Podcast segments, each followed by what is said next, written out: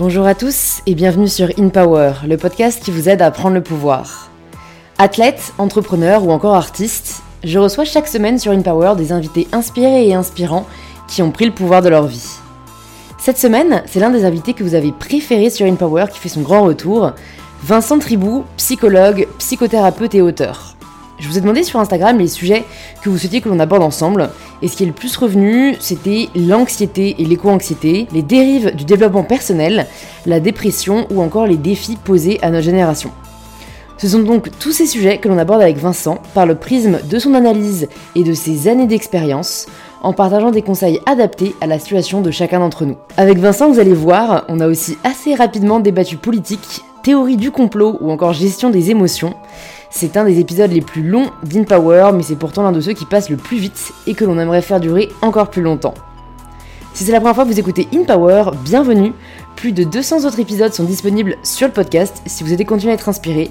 Et si ce n'est pas la première fois, c'est peut-être que le podcast vous plaît, alors pensez à vous abonner sur l'application que vous êtes en train d'utiliser. Et je suis ravie de vous inviter à rejoindre ma conversation avec Vincent Tribou. La MIF, juste avant de commencer cet épisode, je souhaitais juste vous prévenir que comme on vient de changer de matériel son, on a eu une galère sur le micro de l'invité et on a donc utilisé pour cet épisode le son que l'on avait en backup d'un micro externe. Donc je m'en excuse par avance. Honnêtement, j'étais vraiment dégoûtée en le réalisant euh, car cet épisode est vraiment passionnant. La preuve, c'est le plus long, euh, c'est le plus long épisode que l'on ait fait à date sur InPower. Donc voilà, merci pour votre compréhension. J'espère que cette conversation vous plaira tout de même. Et promis, on revient à un son de compétition pour les prochains épisodes. Bonjour Vincent. Bonjour Louise. Re-bienvenue sur InPower. Merci pour cette deuxième invitation. Parce que les, les vrais savent que tu es déjà venu euh, sur InPower l'année dernière. Un épisode qui avait été vraiment très apprécié et je crois que tu étais en fait le premier psychologue que je recevais sur, euh, sur le podcast qui, qui a un peu ouvert la voie à d'autres euh, psy, psychologues. Et, euh, et voilà, je voulais, je voulais te réinviter sur InPower parce que mine on n'avait pas eu le temps de parler de tout la dernière fois. Peut-être juste avant pour euh, celles et ceux qui n'ont pas encore écouté le premier épisode que je mettrai dans les notes du podcast. Tu peux te présenter de la façon dont tu le souhaites. Alors, je m'appelle Vincent Tribou, je suis psychologue, psychothérapeute euh, comportementaliste et cognitiviste. Euh, et je travaille majoritairement avec les personnes qui ont des TOC, qui ont des attaques de panique, qui ont de la, ce qu'on appelle de l'anxiété sociale, qui ont de la dépression résistante, qui souffrent de troubles bipolaires. Euh, voilà, c'est majoritairement euh, ce que je fais toute la journée. et je travaille en libéral. Voilà. Ouais, et tu écris à côté de Et j'écris des livres, j'écris mes mémoires, comme tu le sais, en Ouais. 17 volumes. En 17 Non, volumes non. Ah, Non, non, j'écris des bouquins majoritairement euh, pour les psychiatres et les psychologues. D'accord. Et un petit peu plus de vulgarisation à côté. L'idée étant que si les patients comprennent ce qui se passe dans le cerveau, bah, ils peuvent après euh, agir. Hmm. Bah, c'est- power is knowledge, c'est ça? Ouais. Knowledge is power. Voilà, le, savoir c'est pouvoir et, et je pense que c'est si vrai et, et c'est tellement un... En fait, je pense que tout le monde a envie de, de maîtriser son cerveau et il y a, y a un sujet sur lequel on pourrait commencer qui, qui m'intéresse, qui je sais intéresse pas mal de gens parce que j'ai posé la question sur Instagram avant de te recevoir. C'est un peu le lien entre émotion et rationalité. Mhm. Et je pense que, alors de ce que je comprends, mais tu vas bien sûr euh, le préciser bien mieux que moi, j'ai l'impression qu'il y a un peu des archétypes de personnes qui fonctionnent beaucoup par l'émotion, des personnes qui fonctionnent beaucoup par la rationalité et par la raison, et euh, bah, des personnes qui jonglent un peu entre les deux. Mais en fait, je me demande un peu quel est l'impact de l'un sur l'autre et de l'autre sur l'un, et à quel point, en fait, est-ce qu'il y a, on va dire, une, stratégie pour, euh, pour essayer de, de, de réguler, en fait, euh, par exemple, nos émotions pour réguler le cerveau, ou réguler notre cerveau pour réguler les émotions? Tu vois, quelle incidence l'un peut avoir sur l'autre? Alors, on a combien de temps Nous avons du temps. On a Nous avons de temps. deux Alors heures. ça, c'est hyper intéressant parce que je crois que depuis la philosophie, depuis la- l'aube de la philosophie, ce débat sur le rationnel et l'émotionnel, c'est hyper important. Mais tu sais qu'on a séparation corps et esprit. Ben, on va reprendre ce que je disais tout à l'heure quand je me présentais sur ce que c'est ce que, que le euh, cognitivo-comportementalisme, donc les thérapies cognitivo-comportementales. Dans les années 60, on reprend les études de Pavlov, tu sais, avec son chien, qu'il a dressé à baver quand il entend une cloche sonner. Ça entraîne le réflexe, il sait qu'il va avoir à manger. Donc on a compris la notion de conditionnement, on a compris la notion de répétition. Quand tu répètes un comportement, le cerveau l'automatise. Et on découvre à l'époque, dans les années 60, que quand on modifie un comportement, on génère une modification des pensées. Mhm. Par, par exemple, quelqu'un qui a peur des araignées, il évite les araignées. Plus il évite les araignées, plus son cerveau enregistre que les araignées sont dangereuses. Tu lui demandes de regarder des araignées sur Google Images, de le faire tous les jours, tous les jours, à la fin, l'image de l'araignée ne le dérange plus. La pensée, la cognition, l'araignée est dangereuse, c'est effondré. Je suis en danger, ça s'est effondré. Et là, on découvre dans les années 60 ce qu'on appelle l'exposition. Tu te confrontes à quelque chose qui te fait peur de manière progressive, light, mais aussi l'exposition en imagination. Tu visualises un scénario catastrophe, par exemple, un jour mes parents vont mourir. Et tu les visualises morts sur le lit d'hôpital, comme ça. Il peut y avoir des larmes, il peut y avoir beaucoup d'angoisse. Et puis le cerveau, il digère, il digère. Ça diminue, ça diminue. Et cette idée, je ne pourrais pas fonctionner seul sans mes parents, elle disparaît. Donc on découvre que la modification du comportement modifie la pensée et modifie l'émotion. Ça, c'est les années 60. À l'époque, il y a euh, Albert Ellis et Aaron Beck, deux, psychologues américains, qui disent Mais attendez, ce serait bien aussi qu'on agisse sur les pensées. Est-ce que, un peu comme faisait Socrate, modifier ta conception de quelque chose fait que tu vas le voir différemment? Qu'est-ce que je pourrais te donner comme exemple?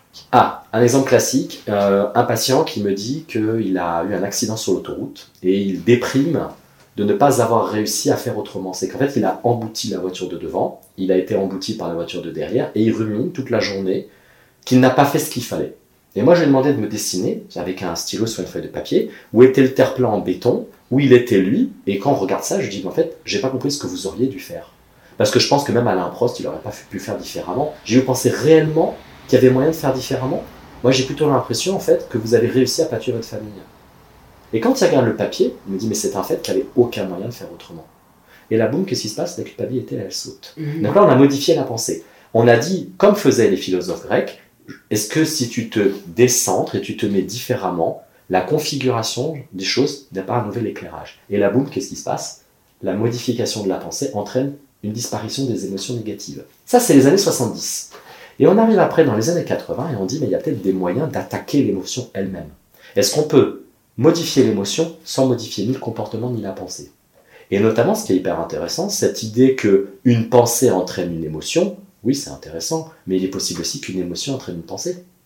Quelqu'un, par exemple, qui subitement a un problème de thyroïde.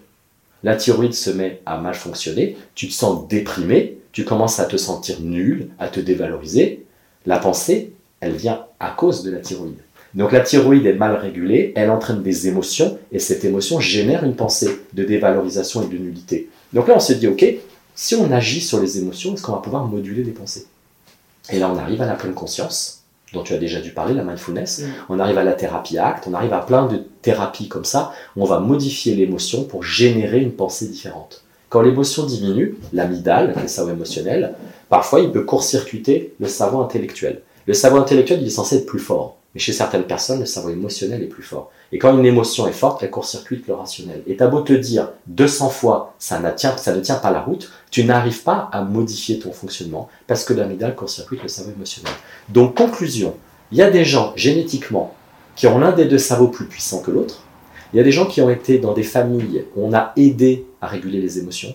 Il y a des parents qui t'ont appris en te prenant dans leurs bras, à calmer ta tristesse. Il y a des parents qui t'ont appris à table que tu avais le droit de ne pas être d'accord. Il y a des parents qui t'ont toujours soutenu. Et il y a des parents, en fait, où on ne parlait pas, où ils ont systématiquement invalidé ce que tu disais, et le cerveau émotionnel ne fonctionne plus correctement, ou alors il explose. Mm. Tu vois? Donc entre la génétique, entre l'environnement familial, ton tempérament de base, il y a plein de critères qui vont faire qu'il y a l'un des deux cerveaux qui va être plus puissant. Et donc on va devoir intervenir en thérapie sur, ben, mettre un peu plus de rationnel chez les impulsifs, ou en effet calmer un peu le thermostat, c'est-à-dire bah, la casserole de lait sur la plaque, elle va déborder, faut qu'on baisse la plaque. Hmm. Et là, c'est vraiment le cerveau émotionnel. il y a plusieurs questions qui me viennent par rapport à ces sujets-là. Il y en a un que j'ai envie de poser d'abord, c'est, tu sais, euh, ce, que tu disais par rapport à la pleine conscience et le fait un peu de, changer d'angle hmm. euh, et le fait peut-être de, enfin, je vois ça comme le fait un peu de se rassurer ou de trouver un autre prisme qui permette de voir les choses différemment. Quelle est la différence entre ça et la méthode Coué la méthode Coué, c'est tout va bien, tout ira bien, il euh, n'y a pas de problème. C'est un genre de mantra que tu répètes, qui est pour moi comme une prière. Tu, te dis quelque chose pour essayer de te calmer. Mais c'est comme si tu dormais avec ton doudou en fait. Où tu mm. dis j'ouvre la porte, la porte est entrebâillée, donc s'il y a un problème, mes parents entendent. Alors que la restructuration cognitive, tu modifies la pensée parce que tu mets simplement sur papier plein d'arguments qui montrent que cette pensée ne repose sur rien. Par exemple, euh, j'ai l'impression, suite à une mauvaise note à l'école, que je suis nul. Ok, bah papa et maman, ils vont reprendre la totalité de mes notes depuis septembre, et je me rends compte que c'est faux en fait. D'un point de vue statistique, j'ai quasiment eu que des bonnes notes. Et là, j'ai la preuve sur papier que cette pensée vient de nulle part. Ça, c'est la restructuration cognitive. C'est construit sur des arguments, des certitudes, où tu te rends compte que la pensée est arrivée de manière foudroyante imaginaire. Elle est sortie de nulle part, elle est tombée du ciel et elle dit Ah, coucou, donne-moi de l'argent. Et tu dis Mais vous êtes qui? Donnez, Montrez-moi vos papiers d'identité, vous êtes qui? La deuxième chose sur la régulation des émotions avec la pleine conscience, c'est que la pleine conscience, elle agit réellement sur la physiologie du cerveau. Mm. Et quand la pleine conscience, tu te mets en pleine conscience, tu te décentres, tu respires, tu quittes la rumination mentale et il y a tout qui redescend. Et quand ça redescend, les gens te disent Je ne comprends pas pourquoi, la chose ne m'intéresse plus. Donc on n'est pas du tout dans la méthode Coué. La méthode Coué, c'est vraiment un mantra pur et dur. Mm. Tu te répètes un truc en boucle en espérant que ça va fonctionner. Et euh, pour moi, il y a une différence entre se dire crois en toi et, on met des actions en place. Tu dis je vois pas pourquoi je réussirais pas. On a parlé de Lady Gaga, tu te rappelles la dernière fois qu'on s'était vu. Lady Gaga, j'en parle beaucoup en thérapie. Lady Gaga, c'est quelqu'un qui a décrété qu'elle menace sa vie comme elle l'entend. Ça te convient pas, ça, elle s'en fout en fait. T'as envie de la lyncher sur les réseaux sociaux, ça l'intéresse pas. Elle veut faire ce truc, elle le fait. Donc elle met en action l'idée qui est le monde t'appartient, fais ce que tu veux, tu as les talents. Mais si tu dis ce mantra et tu passes pas à l'action, ça marche pas. Il faut passer à l'action derrière. Donc ce truc, par exemple, je me rappelle quand j'étais gamin, ma, ma mère me disait Ah, tu sais, il y a une technique pour apprendre une leçon, tu mets ton cahier sous ton coussin. Je dis, Enfin, si tu l'as pas appris, euh, tu ne le sauras pas plus demain. Ouais, mais ça, c'est peut-être un truc de, pour rassurer l'anxiété. Mais elle avait sûrement passé une ou deux heures à apprendre sa leçon de géographie, tu vois. Donc si tu mets le cahier sous le coussin, mais que tu le lis pas, je pense que ça marchera pas. Donc un mantra ne peut avoir d'intérêt que s'il est suivi d'une action. S'il n'y a pas d'action, le mantra, Mm. pchit, il s'effiloche. Mais dans le cas de Lady Gaga, tu vois, je pense qu'on aspire toutes et tous à, à faire en sorte que le monde nous appartient, à s'en foutre du regard des autres. Après, entre la théorie et la pratique, c'est quand même extrêmement compliqué. Tu vois, je sais pas si tu connais un peu euh, la vie de Lady Gaga ou ce qui a fait qu'elle en est arrivée à là, mais est-ce que tu penses que ça se travaille? Est-ce que tu penses que c'est fake it, fake it until you make it? Parce que en fait, on a, on a beau dire, euh, même moi qui me soucie assez peu globalement du regard des autres, forcément, quand on va m'attaquer sur un sujet qui me tient à cœur, je peux pas faire comme si euh, ça m'était complètement égal, tu vois, et, et je sais pas, tu vois, s'il y a un moyen pour les personnes qui nous écoutent d'arriver en tout cas à être un peu plus, j'aime bien le terme, unapologétique, Ouais, tu vois, euh, ne pas s'excuser d'être qui ils sont et le faire parce que juste en fait ils ont envie de le faire, quoi. Lady Gaga, je pense qu'elle a déjà de base un tempérament de feu. Elle a un tempérament de feu, mais comme des gens comme Madonna ont des tempéraments de feu. Ce sont des gens, ils ont, euh, on est sur la partie gé- génétique, c'est que tu as des enfants qui déjà à 2-3 ans vont être téméraires, aventuriers, pas angoissés. Et ils vont donner des adultes hyper charismatiques, euh, flamboyants et tout. Ça, on est sur l'hypothèse biologique, c'est qu'il y a des bébés qui tiennent un peu plus le coup et d'autres qui sont hypotoniques. Voilà. Ça, on peut pas remettre en cause la partie biologique et génétique. Il y a. Donc elle, je pense en fait qu'elle a de base un cerveau qui lui permet de très vite lâcher l'affaire et de pas s'embarrasser. Indépendamment du fait qu'elle a eu des troubles alimentaires, qu'elle a eu des consommations de drogue, qu'elle a fait de la dépression, qu'elle a subi une agression sexuelle, elle a réussi à remonter. Donc il faut qu'on la prenne comme un modèle qu'on peut y arriver et je vais me reposer sur elle, on y va. Elle ne doit pas devenir un modèle culpabilisant, comme je t'avais dit l'année dernière de Beyoncé, qui est tellement une machine de guerre que moi elle m'angoisse en fait. Elle est tellement parfaite que tu te dis, elle est, on peut pas devenir comme elle. Elle n'a pas de vulnérabilité. Elle a pas, elle a- c'est un gruyère qui n'a pas de trou. Il n'y a pas d'aspérité, il n'y a rien. Tu te dis, waouh, elle est angoissante. Donc, il ne faut pas que ce soit des modèles où on se dit, je n'y arriverai jamais. Hier, j'ai eu une conversation hyper intéressante avec un patient. Là, il y a un monsieur qui, a, euh, qui est handicapé, qui n'a pas de bras, pas de jambes et qui a traversé l'océan. Ah oui, t'es au courant J'ai entendu, j'ai vu ça sur, sur mon Je l'ai téléphone. reçu sur InPower si tu veux après, reçu? pour le retour. Et en fait, je me suis dit, ok, est-ce que c'est une démonstration qu'on peut toujours arriver à concrétiser ses rêves? Ou est-ce que c'est malencontreusement, et il s'en est pas rendu compte, une magnifique leçon de culpabilité pour les gens qui n'arriveront pas à faire le micronième de ce qu'il fait Il y a plein de gens en chaise roulante qui dépriment toute la journée, que leur vie est finie. Et ils vont voir ce monsieur à la télé, il y en a certains qui vont se dire, lance-toi, et d'autres qui vont se dire, je suis définitivement une merde comparé à lui. Et moi, j'ai l'impression qu'il y a des personnes comme ça qui peuvent devenir tétanisantes de réussite, où tu te dis, j'y arriverai jamais. En plus, t'as pas le making-of derrière. Ouais. Donc, à nouveau, je pense qu'il y a des gens qui ont un tempérament de feu, je pense qu'il y a des gens qui ont un entourage qui leur facilite la vie. Il y a des gens qui ne savent toujours pas écrire et lire le français. Il y a des gens qui se lèvent à 5 heures du matin pour aller faire des ménages. Très honnêtement, je pense que quoi qu'ils fassent, ils vont avoir du mal à réussir à passer à la deuxième vitesse parce que leur environnement est très compliqué. Nous, on est quand même, on est quand même des bourgeois, soyons honnêtes. On a, on a des familles qui fonctionnent bien, même s'il n'y a pas énormément de pognon, il y en avait un petit peu. On a réussi à faire des études et compagnie. Il y a des gens, très honnêtement, qui, quoi qu'ils fassent, ils n'y arriveront pas. Hmm. Il n'y a pas les moyens. Mais alors, je, je, Et y a je suis vraiment phrases dans la revenue, tête aussi. ouais, je, je suis vraiment revenue moi du euh, quand on veut, on peut. Ah bah ça, Euh, ça ne marche pas. Maintenant, je préfère le euh, là où il y a une volonté, il y a la possibilité. Parce que, en fait, je suis totalement d'accord avec toi, quand tu viens d'un milieu extrêmement modeste, que tu as en plus peut-être des problèmes de famille, enfin que tu as des priorités qui ne sont pas celles des personnes privilégiées, euh, c'est facile de dire euh, ça ne tient qu'à toi de réussir, mais en fait, je, je trouve que ça n'aide pas non plus de leur dire bon, bah, de toute façon, euh, statistiquement, vous êtes foutus, Mm. Euh, donc bon, bah, satisfez-vous de ce que, de ce que vous avez, et, et en fait, c'est compliqué, hein, mais je, enfin, je pense que des personnes, tu vois, j'ai reçu aussi sur InPower récemment Kelly Massol, et je vous invite à écouter euh, son épisode, c'est c'est une euh, femme qui vient d'un milieu extrêmement modeste, qui a été élevée par la DAS, euh, qui était en foyer, qui n'a pas fait d'études, qui n'avait rien, et qui aujourd'hui a créé un empire de, de, de, cheveux- de produits pour les cheveux texturés. Et bien sûr, l'idée n'est pas de dire euh, si vous n'êtes pas Kelly, vous avez raté votre vie, mais c'est de dire regardez, un autre champ des possibles s'offre à vous, et, et, et c'est un peu toute la différence entre inspiration et comparaison. Mais comment la faire cette différence? C'est ça qui est compliqué, je trouve. Il y a des gens qui te diront très clairement, quand je vois quelqu'un qui réussit directement, mon cerveau me dit Tu es une merde.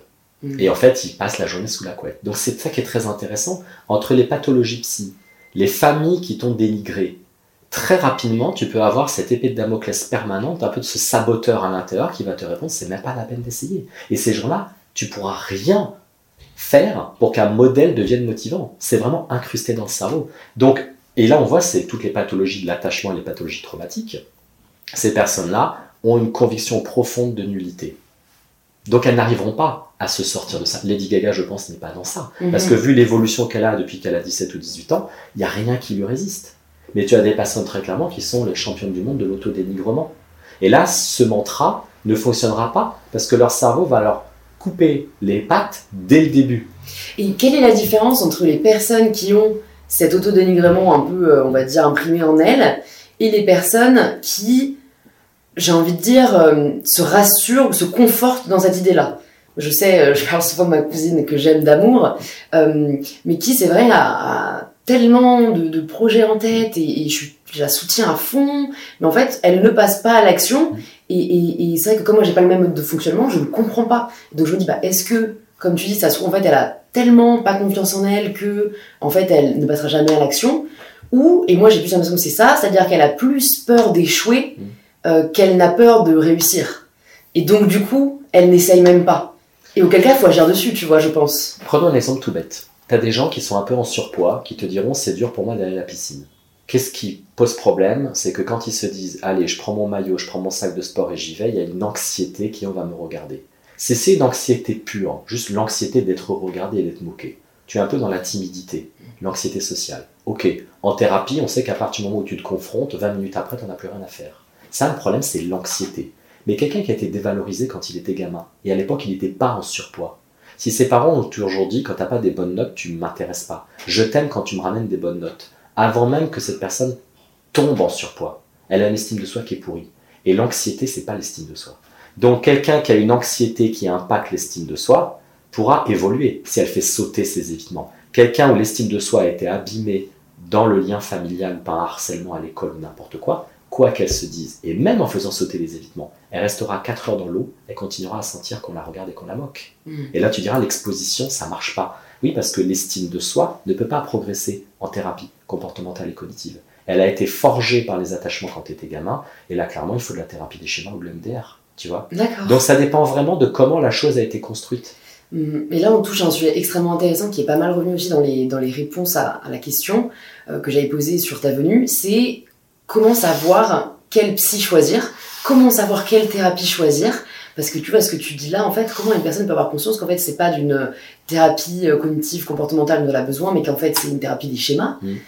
Compliqué. Ah, mais, très- mais pour nous, c'est très compliqué. C'est pour ça qu'on va passer plusieurs entretiens, demander à la personne bah, comment fonctionne sa vie, qu'est-ce qu'elle a comme symptômes, quels sont les déclencheurs au quotidien qui s'allument, à quoi elle pense, qu'est-ce qu'elle a comme émotion, est-ce qu'il y a potentiellement des déclencheurs est-ce qu'il y a de la dépression, des problèmes de thyroïde, n'importe quoi. Et on va passer un paquet d'entretiens pour essayer de comprendre simplement, faire comme une prise de sang et regarder en gros qu'est-ce qu'il y a dans les tubes, qu'est-ce qu'on voit au Mmh. microscope. Et une fois qu'on a fait ces- cette ribambelle de rendez-vous, on commence à réfléchir, ok, est-ce qu'il y a une porte d'entrée sur la pleine conscience, une porte d'entrée sur la TCC, une porte d'entrée sur le MDR Mais quand tu vois ton patient, ah, il y a des trucs qui sont évidents.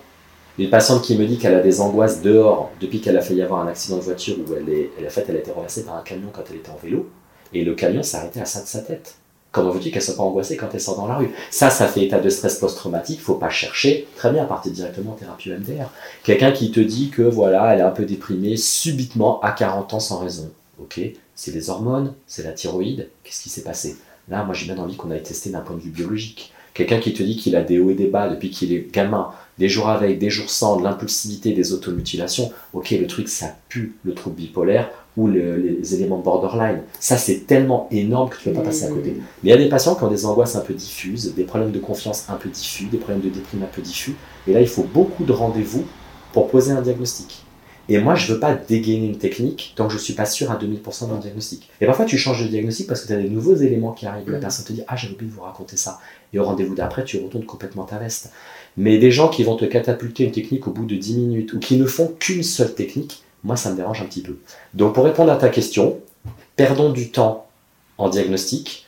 Regardons sur Internet qu'est-ce que la personne fait. Est-ce qu'elle a des diplômes? Est-ce qu'elle est diplômée d'État? Est-ce qu'elle a été dans des instituts de formation qui sont reconnus par l'État? Ou est-ce que c'est des psycho-coachs, machin, qui parce qu'ils ont fait eux-mêmes une thérapie, ont décrété qu'ils allaient faire du développement personnel et ils ont rien, ils n'ont aucun diplôme. Mm. Et malheureusement, tu as une brèche au niveau juridique. N'importe mm. qui peut demain être coach s'il a envie.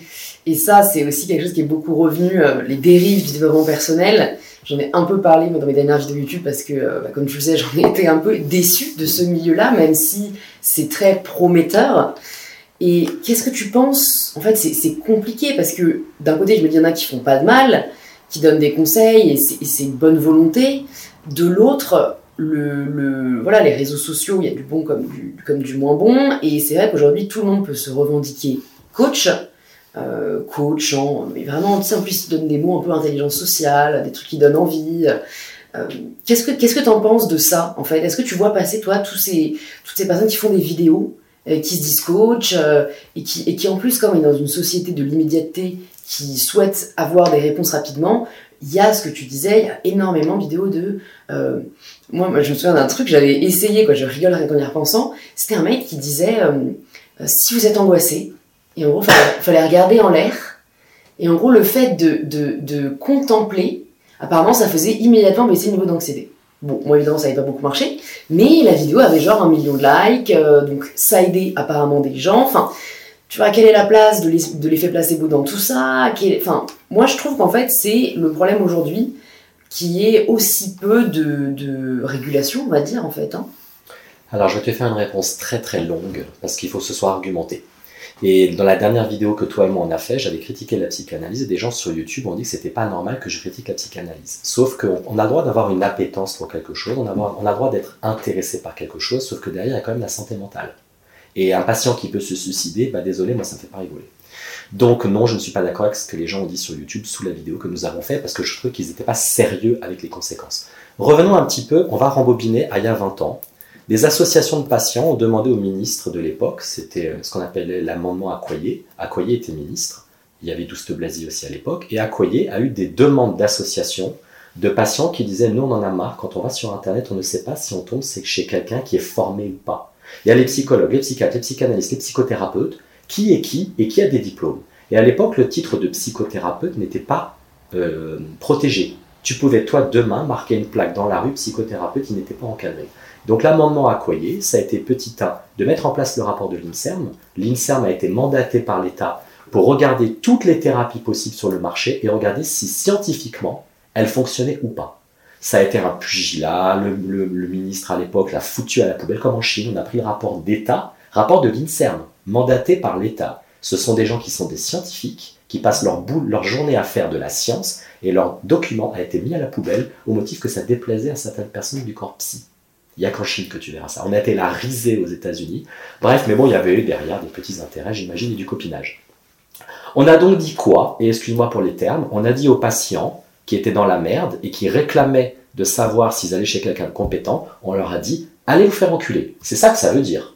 Le gouvernement leur a dit allez vous faire enculer. Néanmoins, Accoyer n'a pas reculé. Il a dit à partir d'aujourd'hui, les psychiatres, les psychologues et les médecins ont le droit de revendiquer le titre de psychothérapeute s'ils ont fait une formation validée par l'État et qu'ils sont inscrits à l'ARS, l'Agence régionale de santé. Tous les autres, vous dégagez. Donc du coup, tu as eu une, une explosion de coach par-ci par-là. Ça, c'est le premier point. L'État a donc mis les pieds dans le plat pour protéger les patients. Quand l'amendement Accoyer a été voté, moi j'ai des amis qui m'ont envoyé un mail pour me dire Vincent, il y a une grande manif des psys dans la rue. Il n'est pas question que l'État foute le pic dans nos affaires. Donc rejoins-nous à la manif. Puis moi je leur ai répondu bah en fait non, parce qu'en fait ce sont des associations de patients qui ont réclamé à l'État de ne pas aller chez n'importe qui. Moi, je vais pas manifester dans la rue contre les patients, il faut arrêter de déconner. Ils ont le droit, moi quand je vais chez le dentiste, j'attends à que ce mec soit diplômé d'État.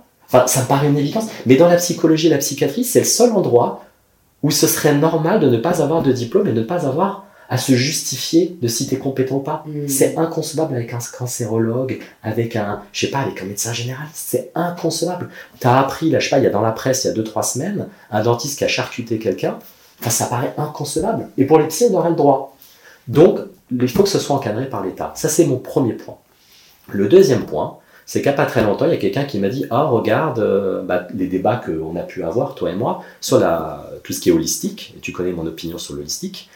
Les gens qui revendiquent que l'holistique, ce serait génial. Je ne suis pas contre le fait que l'holistique ce soit génial, je suis contre le fait que les gens qui aiment l'holistique sont contre la médecine scientifique. C'est qu'il y a un refus pur et simple de la médecine scientifique. Tu peux très bien mettre les deux en place. Il y a quand même aujourd'hui, et je l'ai vu sur Internet il y a une semaine quand on a décidé, toi et moi, de, de se voir aujourd'hui, je suis allé farfouiller dans Internet et je vois que la médecine traditionnelle chinoise est reconnue par l'Organisation mondiale de la santé. Je fais un, je cherche, je cherche, je cherche, et tous les sites sur lesquels je tombe, c'est soit des psys qui n'ont pas de diplôme, soit des acupuncteurs, soit des journaux de propagande du gouvernement chinois, Mm. avec marqué la voix du peuple, machin, tu sais quoi ce truc? Je me dis, au bout d'un moment, je vais sur le site de l'Organisation mondiale de la santé. Je tape des mots-clés et je tombe enfin sur l'article en question. Accroche-toi, on est très loin de ce qui est marqué sur Internet, c'est pour ça qu'il faut se méfier, toujours vérifier les sources. L'Organisation mondiale de la santé contient 190 pays. Sur les 190 pays, il y en a 170 qui réclament que l'Organisation mondiale de la santé mette son pif dans les pratiques traditionnelles. Pour une simple raison qu'on a tendance à oublier en France, c'est qu'il y a 80% de la population qui n'a pas accès à des médecins diplômés d'État. Il y a Pour des 80... raisons financières principalement Parce que simplement, il y a des pays où il n'y a pas de médecin. Et puis il y a des petits bleds au fin fond d'un pays d'Afrique ou d'Indonésie et compagnie, où tu vas voir le, le marabout du coin, le mec il te fait des mantras, il te met de l'eau sur la tête, parce qu'on a toujours fonctionné comme ça.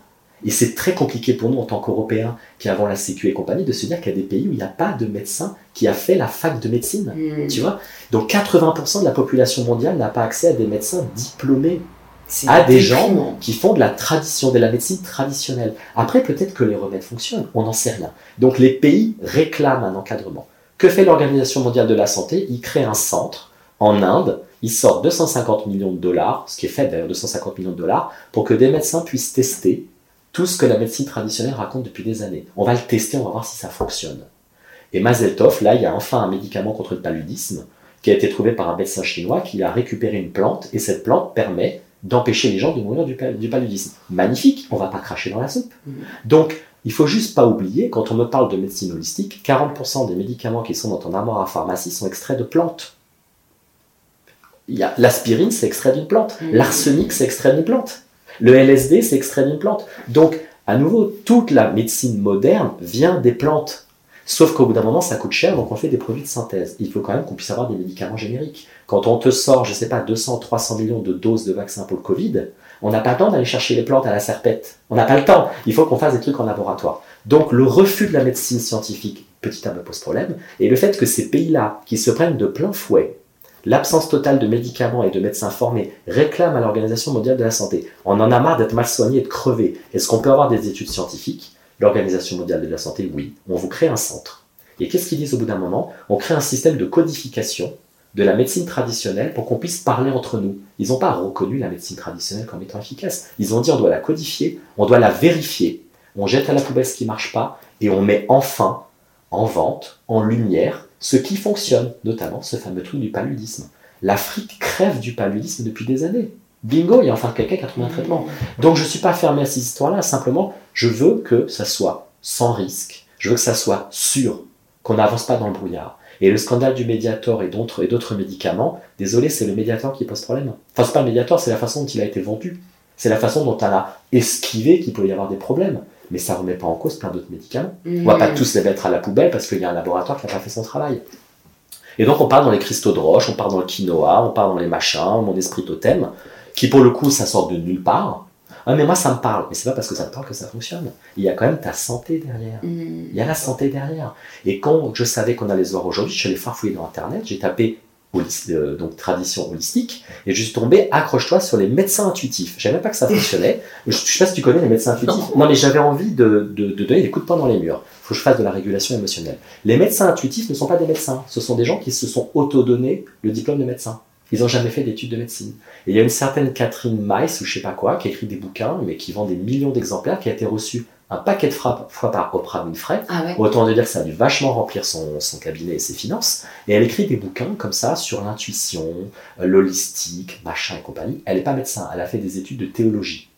Et ces bouquins, c'est matinées de développement personnel, de christianisme, d'hindouisme. C'est un petit melting pot de tout typique des années 80 et 70. Elle doit se faire, mais un fric phénoménal. Et quand tu regardes sa bibliographie, elle a osé sortir en 88 un bouquin avec un médecin sur la médecine holistique du sida. Alors autant te dire qu'en 88, il n'y avait pas de médicaments, les gens tombaient comme des mouches, et on va te dire que ça peut peut-être te transformer, il y a une élévation de l'âme, et qu'il y a sûrement des moyens, ah, je sais pas, hein, parce que le bouquin n'est plus disponible, elle n'est pas folle, hein, il n'a jamais été réédité, où on va guérir par la médecine holistique le VIH, on se fout de la gueule du monde. Ouais, mais désolé, peut-être qu'il y a des, des trucs qu'on ne sait pas encore qui soignent le VIH. Mais putain, les gens crevaient par centaines de milliers, et on va leur dire Ah, fais de la méditation, bouffe du quinoa, euh, travaille tes chakras, mets un cristal de roche sur ta table de nuit. De qui se moque-t-on? Mm. Enfin, le VIH, c'est quand même, dans le monde entier, et encore plus en Afrique, une hécatombe. Je trouve que ça, ça frise l'indécence la plus totale. Et monnaie, monnaie derrière. Il y a toujours de la monnaie. Alors, bien évidemment, Big Pharma se fait du pognon. Bien évidemment, moi, je me fais du pognon. Bien évidemment. Sauf que nous, on s'est fait chier à faire de la fac. Alors on pourrait dire, ouais, mais est-ce qu'il n'y a pas un monopole de la pensée scientifique, blanche, occidentale? J'en sais rien. Simplement pour l'instant, tant que la chose n'est pas validée scientifiquement, elle est potentiellement dangereuse. Mm. Et comme le disait un patient qui bossait chez L'Oréal, il disait L'Oréal est multi-contrôlé. Un produit L'Oréal, il a été contrôlé des centaines de fois avant de sortir sur le marché. Quand tu vas dans ton petit magasin bio, prendre un truc qui sort d'un petit commerçant euh, du fin fond de l'Ardèche, tu sais même pas s'il y a des allergènes dedans. Tu sais même pas qu'il l'a respecté avec tout ce qu'il y a dedans, des conditions d'hygiène, de machin qui n'ont pas te donné des pustules partout. Tu n'en sais strictement rien. Mais comme c'est bio, c'est forcément mieux que Big Pharma. Moi, j'ai pas envie, comme un de mes potes qui s'est fait tatouer il y a pas très longtemps qui a mis l'huile de coco, d'avoir des pustules partout. Bah non, tu sais pas comment elle a été faite ton huile de coco, tu sais pas si le récipient il est hygiénique et compagnie. Moi, je préfère à limite mettre des crèmes spécifiques qu'on donne aux grands brûlés, qu'on donne après son dermato et qui ont toujours fonctionné, que les dermatos te disent voilà, c'est fait spécialement pour les peaux comme ceci les peaux comme cela. Je Tu vois ouais. Donc euh, c'est pour ça que je deviens radical sur la question parce que je me dis waouh, faites gaffe, la santé des gens, c'est pas qu'une question d'opinion, c'est gravissime la santé des gens. Mais tu as totalement raison, on peut pas jouer avec la santé des gens et je pense qu'aujourd'hui trop de personnes euh, prétendent pouvoir euh, guérir alors que aider et guérir sont quand même deux verbes et deux manifestations très différentes. Après, la question que je me pose, c'est comment expliquer cette, euh, cette montée de voilà du monde de spirituel, du monde holistique, dans le sens où si la médecine euh, conventionnelle était euh, enfin faisait l'unanimité, on va dire, je pense pas qu'il y aurait eu ce mouvement parallèle Ouais. qui aurait grandi autant. Tu vois, moi, c'est c'est là où je me demande, en fait, ça, je me dis, ça vient forcément de quelque part, tu vois. Ça vient de plein de choses. Ça vient de gens qui ont été déçus par les médicaments, soit qui en ont eu, ça n'a pas marché, qui ont eu des effets secondaires épouvantables, qui ont des gens de leur famille qui ont été abîmés par des médicaments. Mm. Sauf qu'à nouveau, si tu es abîmé par un médicament, c'est que le diagnostic n'est pas bon. Il y a combien de personnes dans ta famille, dans la mienne, soignées pour dépression depuis des années avec des médicaments à la con, et tu te dis non seulement ils n'allaient pas bien, mais ils n'allaient pas mieux. Ben oui, parce que le diagnostic de base n'était pas bon. Mais parce que si tu as plein de personnes qui vont soigner des problèmes psy chez le médecin généraliste, le médecin généraliste, il ne peut pas gérer les troubles psy, il n'est pas formé pour. Tu as plus de la moitié de la population en France qui fait soigner des troubles dépressifs par le généraliste. Ah ouais. Le généraliste ne sait pas. Donc il va t'aider parce qu'on est dans des petits villages, on est dans des trucs comme ça. Aller chez le psychiatre, c'est pas encore euh, très clair pour plein de gens, tu vois. Mm. Et ils ont peur des médicaments. Ils ont peur que le médicament, ça veut dire je suis malade. Mais t'as pas besoin d'un médicament pour être malade. Tu es malade de base. Et c'est pour ça qu'on te donne un médicament. Donc entre les gens qui ont des effets secondaires, les gens qui ont des gens de leur famille qui ont été abîmés, les gens qui ont peur du médiator, des trucs comme ça, d'apprendre que si tu prends, euh, tu prends trois aspirines, tu peux avoir une hépatite, des choses comme ça. Moi je comprends que les gens aient peur. Puis ils vont sur des sites internet. Et le problème de l'algorithme de Google, c'est que Google fait remonter dans les premières lignes les sites qui sont le plus bruyants. Majoritairement les sites de désinformation. Et ça, c'est, je sais pas si tu as déjà invité Gérald Bronner. Non. Alors Gérald Bronner, super intéressant, il a demandé à des étudiants, donc il est sociologue Gérald Bronner, il travaille beaucoup sur le complotisme, la désinformation et le- la pensée radicale. Il a demandé à ses étudiants de faire une étude sur euh, le monstre du Loch Ness et je sais plus quoi. Et en fait, la majorité des liens qui apparaissent en premier sont des liens complotistes. Parce que c'est une minorité de personnes qui va faire une myriade de, de, de sites internet. Et les gens comme toi et moi, on a autre chose à foutre qu'aller corriger le tir le soir à 22h et faire des contre-sites. Mais il y avait eu ça il y a quelques années pendant la manif pour tous où il y avait un faux site du planning familial. Et ils avaient demandé à leurs adhérents de cliquer à mort pour que ce faux site passe au-dessus du planning familial. Donc c'est très facile de te faire des fausses informations dans Internet. Donc Google, malheureusement, est un outil qui va te donner majoritairement les sites complotistes, les sites faux, les sites commerciaux, et tu vas avoir, ça va être la croix et la bannière pour tomber sur des sites sérieux, des sites d'État, des sites scientifiques, on va te dire, bah non, c'est pas comme ça que ça fonctionne. Donc ça, c'est mon premier élément de réponse. Le deuxième élément de réponse, c'est que les gens ne vont pas forcément chercher des, des, arguments scientifiques.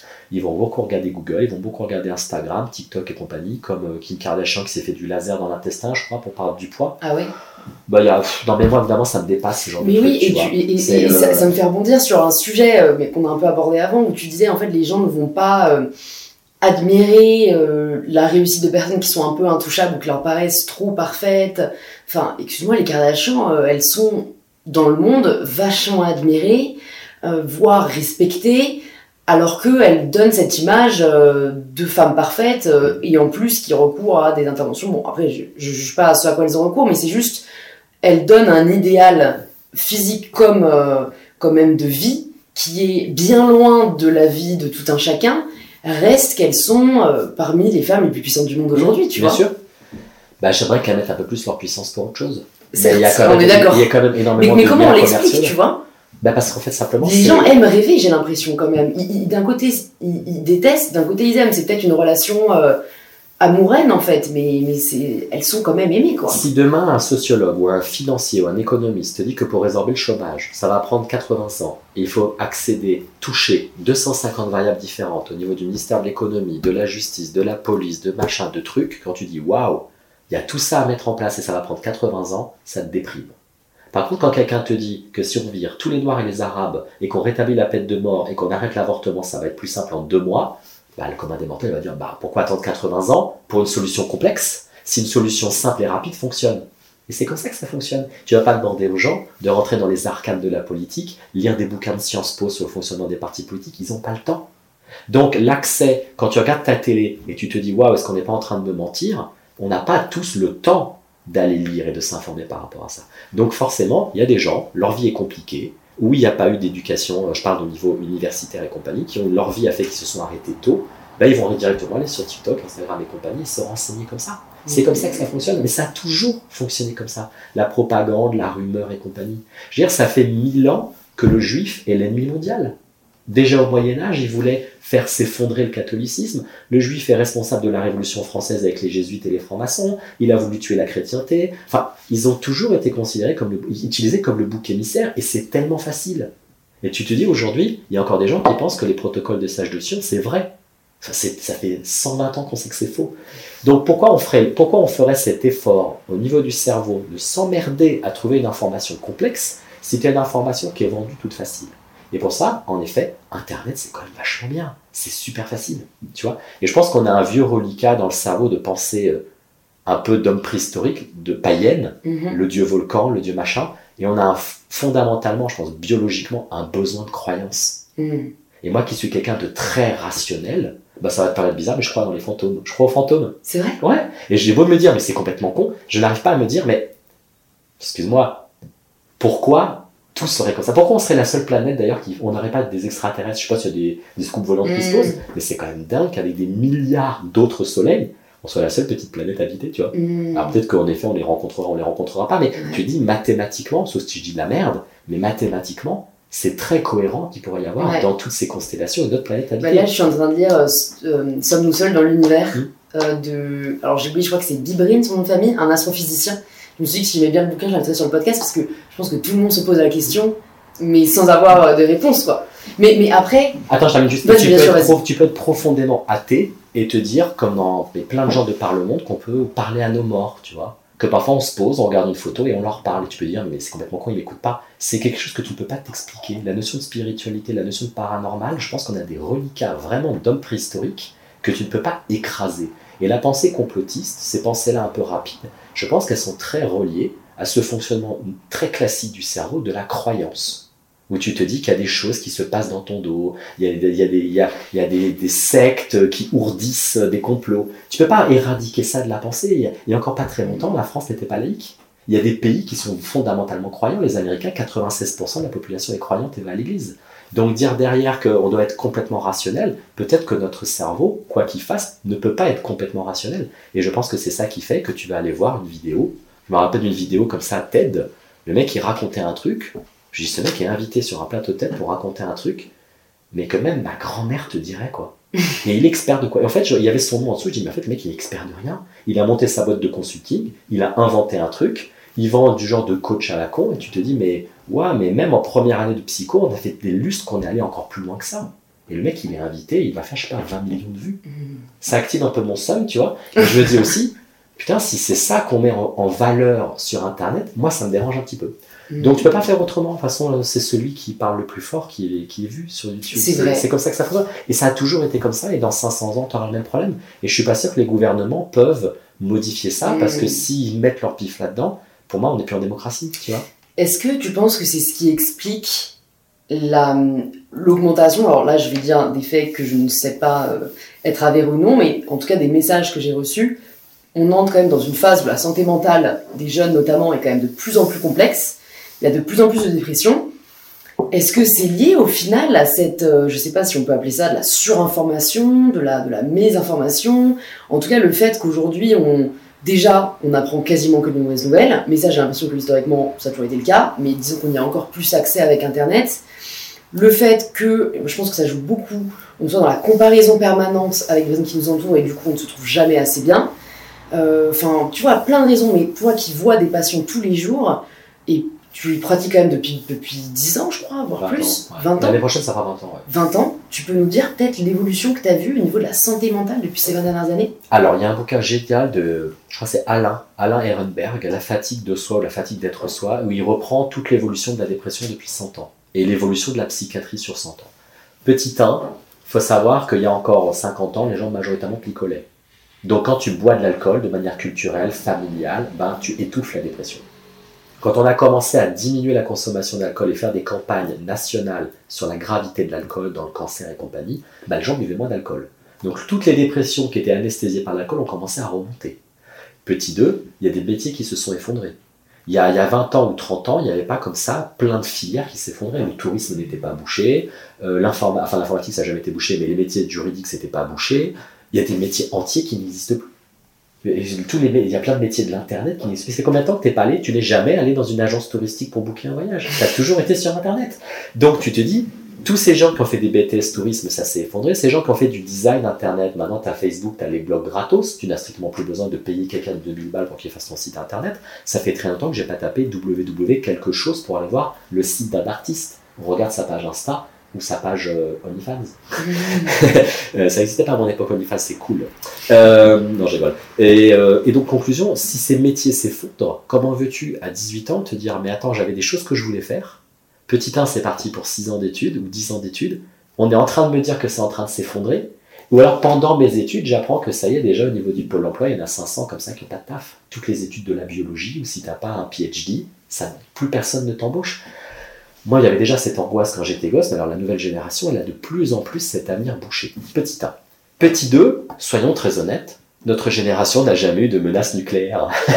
il y a eu une menace nucléaire sur notre tête depuis février. Tu dis, c'est comme une dingue. Il y avait des guerres en Europe, il y avait les Balkans, les pays qui se tapaient sur la gueule, mais un pays comme la Russie, phénoménal, qui revient à son impérialisme, euh, enfin, il y avait des gens comme Pascal Bruckner qui avait dit dans les années 90, il y a trois trucs qui nous pendent au pif, la montée de l'islam politique, il avait raison, la remontée de l'impérialisme russe, il avait raison, et la remontée de l'extrême droite. Le Pen, dans les années 90, début des années 90, c'était au ras des pâquerettes. Il est remonté jusqu'au firmament. Tu dis, waouh, il avait raison sur les trois. Mais l'impérialisme russe, cette nation colossale qui d'un seul coup veut grignoter le pays d'à côté, nos parents ne l'ont pas vu. Nos parents, ils étaient gosses. Ils ne se rappellent pas de la crise de Cuba, la, de la guerre froide et compagnie. Ils s'en rappellent pas. Donc, tu as ce retour de la nouvelle génération là qui voit à la télé que ce géant russe il envoie des, il balance des bombes. Là, ils ont, ils ont bombardé le Donbass, mais à fond les derniers jours.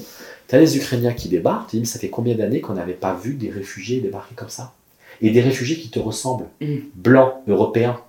Parce qu'à la limite que le mec qui soit d'un autre peuple, qui soit noir et compagnie, on s'en fout un peu, c'est pas chez nous, tu vois. Il y a ce biais en psychologie, le biais de proximité. Un mort, la rue d'à côté, ça te met dans tous tes états. 100 000 morts en Indonésie pour un tsunami, ça va pas te choquer autant. C'est très étrange d'ailleurs de se rendre compte que notre cerveau est très peu empathique pour quelqu'un qui ne nous ressemble pas. Mais on voit des gens venir de plein de pays, Lampedusa et compagnie, on a du mal à être touché. Il a Mhm. fallu qu'on attende qu'un gamin soit mort sur la plage. Ouais. Cette fameuse photo, Iliane, je sais plus comment elle s'appelait. Je sais plus, mais elle était vraiment poignante. Horrible, mais le journaliste, il a fait son taf, tu vois. Ouais. Et comme quoi, c'est l'émotion qui nous permet de nous engager. hein. Moi, c'est vraiment. Et là, on s'est dit, ah bah ouais, il y a des gens qui crèvent. Et après, quand il y a l'Ukraine qui pète, où on voit que ce sont des Européens, on s'est dit, oh là là, mais la guerre est à nos portes, ces gens souffrent. Tu dis, ouais, mais ouais, franchement, la nouvelle génération, elle a pas de bol. Parce que moi, je me posais pas ces questions, tu vois, quand j'étais, adolescent. Je me posais pas du tout ces questions, que je serais peut-être au chômage dans 5 ans. Donc, la nouvelle génération n'a pas de bol. Le Covid a clairement augmenté les pathologies psychiatriques. Est-ce que ce sont les séquelles du Covid, les séquelles longues?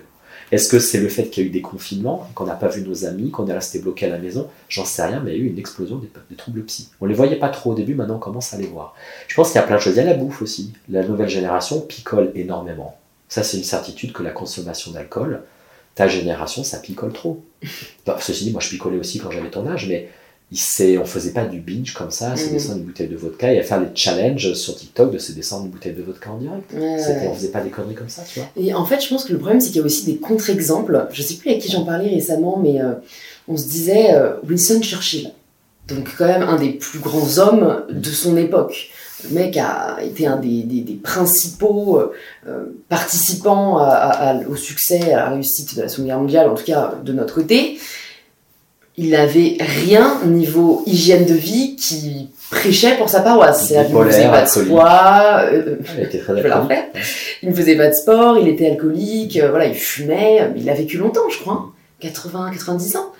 Et plutôt, plutôt heureux, on a l'impression. Donc tu vois, je, je- quelqu'un récemment m'a sorti le contre-exemple de, oui, mais regarde Winston Churchill. Bon, bah, tu vois, qu'est-ce que tu vas répondre à Ouais, ça mais Winston Churchill avait, avait bon, oui, il était alcoolique, je crois qu'il avait des, des troubles bipolaires aussi, mais il avait peut-être de base aussi les moyens d'avoir une alimentation équilibrée, tu vois. Euh, Il y a l'alimentation, je pense que l'alimentation qu'on mange tous les jours, c'est pas l'alimentation de nos grands-parents. Moi, je suis très étonné, mes grands-parents, ils sont morts vieux. Moi, je pense pas qu'on va mourir aussi vieux. Ah, que- tu penses pas? Ah, je, je pense qu'on mange de la merde, clairement. Ok. Donc, mais alors, qu'est-ce que t'appelles manger de la merde? Parce que tu vois, c'est marrant, moi j'ai fait une, une vidéo récemment sur YouTube, Bien manger rend-il plus heureux? Et en fait, j'ai la première vidéo de ma chaîne que j'ai décidé de retirer, de mettre en privé. Parce que, euh, en fait, je m'étais dit, bon, bah allez, faisons le truc à fond, je vais y manger euh, cru pendant une semaine. Parce que, euh, apparemment, quand tu cuis les aliments au-delà de 4 42 degrés, tu perds tous les, tous les minéraux, les vitamines, etc. Et en fait, ça a été très décrié, mais par, tu vois, des nutritionnistes, des diététiciennes. Et je me suis dit, bah, hors de question que j'incite à quelque chose qui n'est pas sain. Bon, de toute façon, moi, la conclusion, c'était que euh, je n'avais absolument aucune différence dans mon bien-être et que j'allais continuer à manger ce que je veux.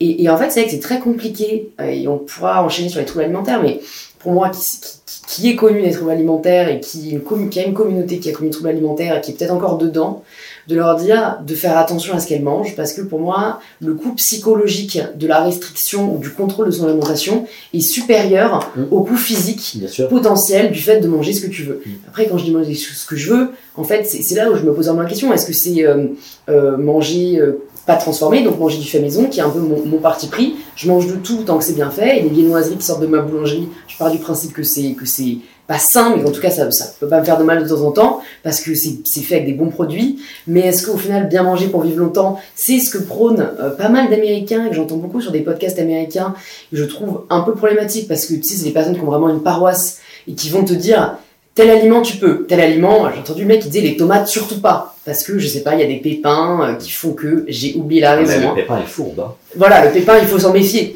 Donc en fait, ça, te, ça, ça finit par être une telle prise de tête sur ce que tu peux ou non manger que moi, mon discours, c'est plutôt de dire, honnêtement, euh, écoute ton corps, euh, mange ce qui te fait plaisir, oui, diversifié, euh, oui, voilà, sain, mais euh, sans te prendre trop le chou parce que sinon c'est pénible quoi. Et les femmes en sont plus victimes quand même, je trouve. Je pense que nos parents et nos grands-parents mangeaient très peu de produits transformés.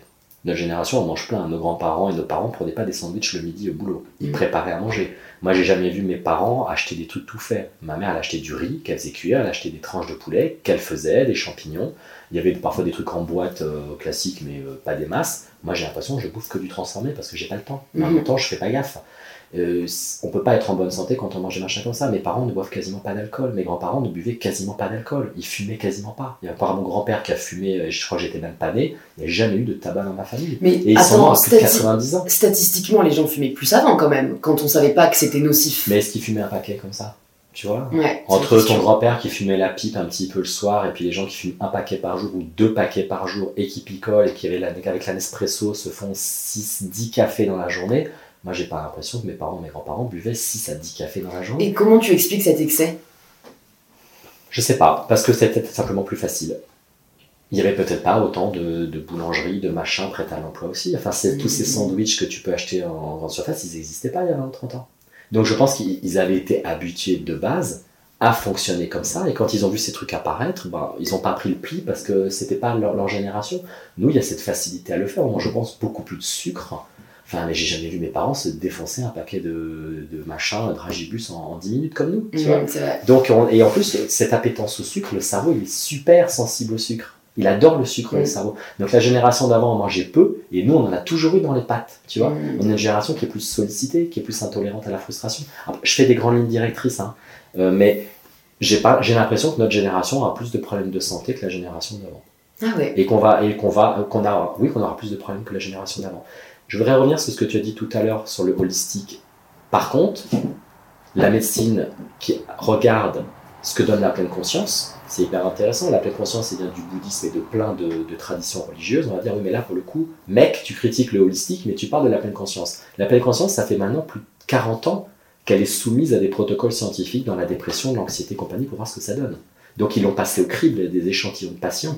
Et tous les ans, tu as X études qui ressortent, ça marche, ça marche pas, tel échantillon, tel échantillon. Donc ça fait très longtemps que cette pratique traditionnelle a été absorbée par la, médecine et qu'on l'a regardée, on l'a surveillée pour regarder si elle pouvait euh, être utile pour nous. Donc moi je veux qu'il y, ait une- qu'il y ait ça sur plein de trucs traditionnels. Ça se trouve, il y a des super trucs qu'on est en train de passer à côté. Et tu vois, je je vais te dire quelque chose que je dis beaucoup, enfin, je vais pas faire comme si j'en voyais tous les jours non plus, mais que je dis beaucoup aux politiques quand je les rencontre, c'est que je ne comprends pas, en fait, le manque de communication qu'il y a sur ce qui est mis en place euh, au niveau du gouvernement, au niveau de l'État, même de- des institutions européennes, parce que, bon, il y, a, beaucoup de choses qui sont mal faites, il y en a qui sont quand même bien faites, qui font bouger les choses, notamment au niveau euh, européen. Le problème, c'est qu'on ne le sait pas. Et donc, je sais plus, je crois que c'était dans l'épisode avec Raphaël Glucksmann où je disais, moi, je pense que chaque ministère devrait avoir un compte Instagram où il partage, voilà ce qui a été décidé aujourd'hui, voilà ce qui a été décidé cette semaine, voilà ce qu'on va mettre en place. Voilà, quitte à euh, ne pas répondre aux commentaires, parce qu'évidemment, il y aura beaucoup de haine, etc. Mais au moins, on a l'information.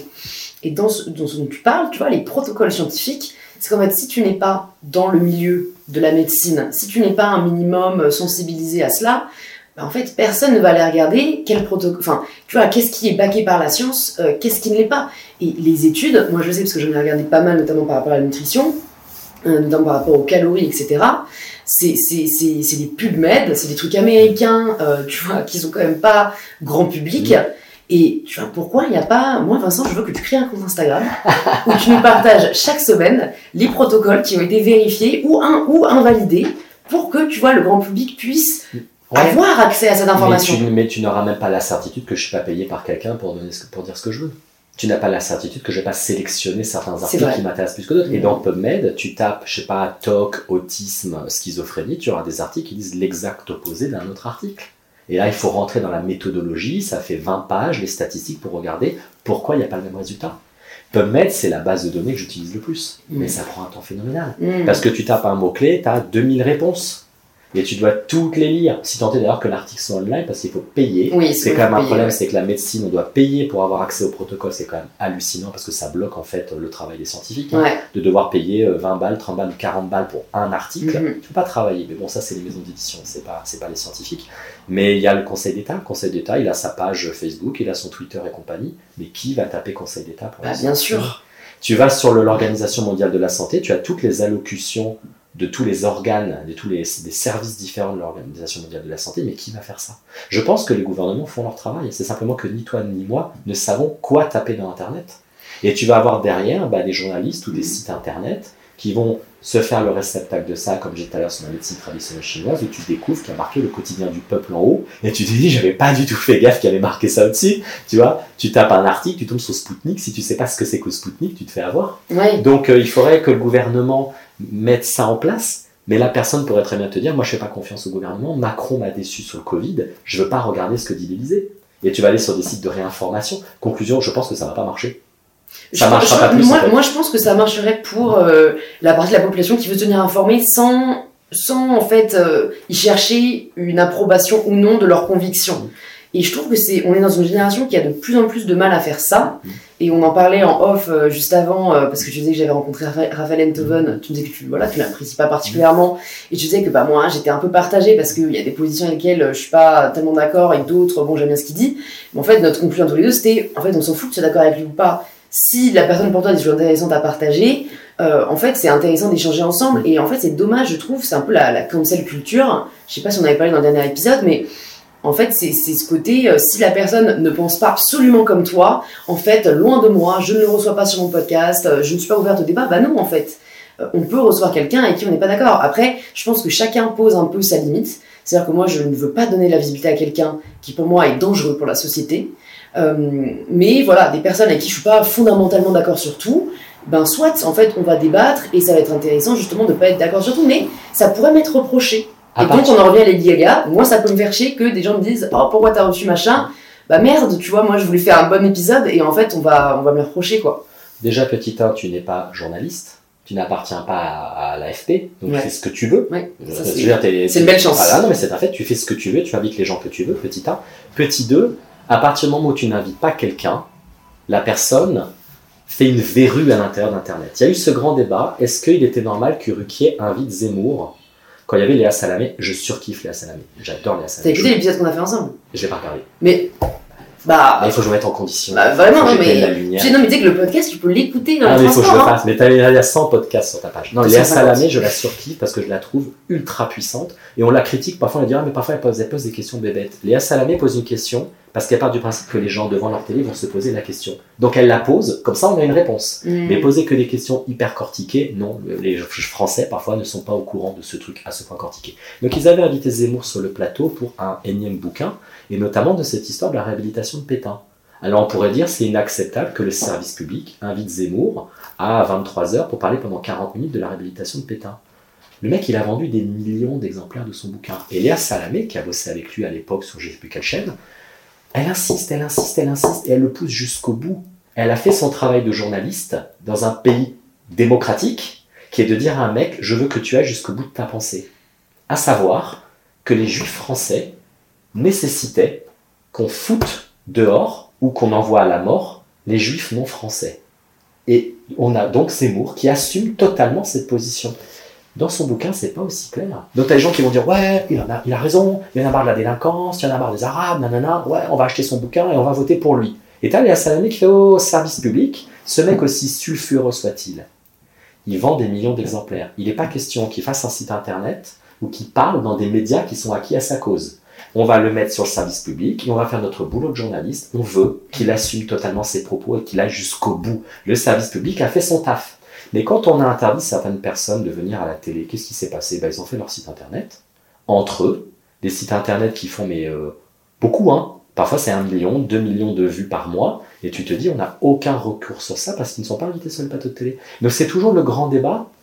Nous sommes un pays démocratique où il y a la liberté de l'expression. Liberté d'expression, c'est pas la citation à la haine, même si les Américains ont souvent tendance à confondre un peu les deux. En France, c'est très clair d'un point de vue juridique. Quand tu invites quelqu'un de sulfureux sur un plateau de télé, je sais pas si tu lui fais de la pub. Je pense qu'il y a des gens acquis à sa cause, de toute façon, même si tu le défonces et tu Ouais. dis qu'il a tort, ils sont acquis à sa cause. Tu permets à plein de gens un peu border ou pas au clair de le prendre en flagrant délit de mensonge. C'est ça l'intérêt aussi de la démocratie, c'est ça l'intérêt des journalistes. Mais quand tu ne traites pas un, pro- un- un problème, par définition, il passe par en dessous, ça fait le, le- c'est le monstre à la surface de l'eau, tu vois, une forme, et puis après ça gonfle, ça gonfle, ça gonfle. Mm, Parce qu'en plus, c'est tellement facile d'être dans la position de l'opposition et de voilà, si jamais tu n'as jamais été confronté par personne, c'est facile de revendiquer ce que tu veux. Mais je sais pas si, enfin, en fait, c'est ça aussi qui est traître aujourd'hui sur les réseaux sociaux. Après, je me dis ah, peut-être qu'à l'époque de nos parents, de toute façon, ils achetaient les journaux, euh, voilà, avec les bords politiques qui, qui t'appréciaient. Mais en fait, aujourd'hui, moi, je le vois très bien. Tu vois, je suis pas de compte d'extrême droite, en fait. Mm.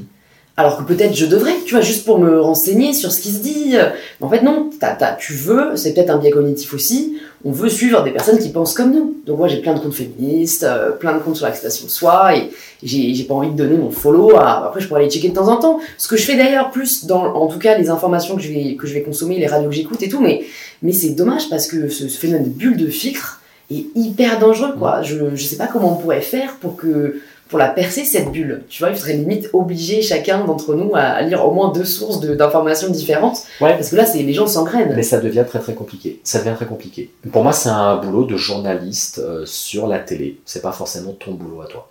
Mais la télé, euh, Vincent, tu sais que l'audience, c'est plus de 60 ans. hein. Ah oui, moi je sais que les gens regardent plus du tout la télé. Donc qu'est-ce qu'on fait pour les moins de 60 ans, tu vois? Tu sais, il y a un truc qui s'appelle la dissonance cognitive, c'est qu'à partir du moment où tu apprécies quelqu'un, on a beau te démontrer pendant une heure une succession d'erreurs, ton cerveau va bugger et tu, tu reviendras sur ton opinion avant, parce que c'est très dur de retourner sa veste. C'est très dur de se rendre compte qu'on s'est fait avoir. C'est très dur de se rendre compte qu'on a adhéré et qu'on a sorti des papillons dans le ventre et une émulation, une émulation pour quelqu'un. Donc, est-ce que vraiment voir un plateau télé retourne l'opinion des gens? J'y crois pas des masses. Il y a un gros pavé comme ça que j'ai à la maison, c'est un bouquin américain chez Oxford euh, University, des trucs énormes de 800 pages sur la psychologie politique. Ils te disent on n'est pas vraiment sûr qu'on puisse vraiment tant que ça influencer les gens. La dissonance cognitive résiste. Regarde les, les gens, les gens qui sont complotistes. Ouais.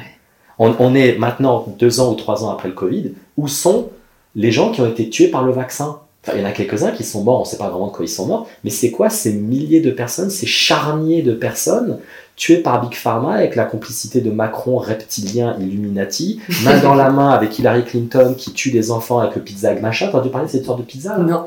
Mais C'était les Trumpistes qui avaient lancé ça pendant les élections. C'est qu'en fait, entre la Maison Blanche et il y a une pizza, une pizzeria, il y a un tunnel où ils auraient retrouvé 100 000 corps d'enfants parce que le Hillary Clinton, en fait, est pédophile et boit le sang des enfants dans des rituels satanistes. Et t'as des gens qui ont, ah, qui ont accepté ça. Les Quanon, machin, ils étaient à fond là-dessus.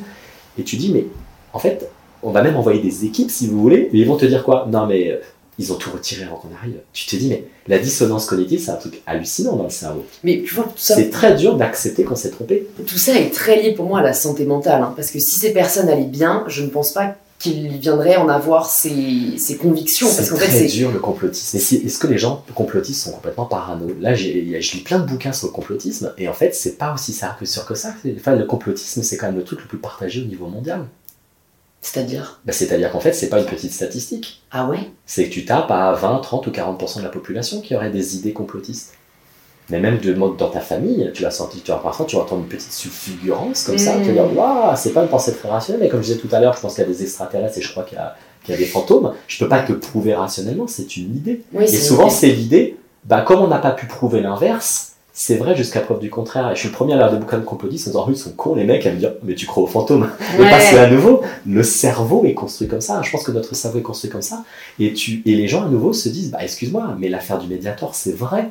Le fait qu'il y a des pots de vin, c'est vrai. Sarkozy, il est encore toujours dans des problèmes de justice avec Tapiedine, machin, je sais plus quoi encore, parce que je ne me rappelle plus. C'est un fait qu'il y a des politiciens qui sont corrompus. Et on va dire après aux gens, vous êtes, vous êtes complotistes. C'est un fait qu'il y a des pays qui envoient des bombes sur d'autres.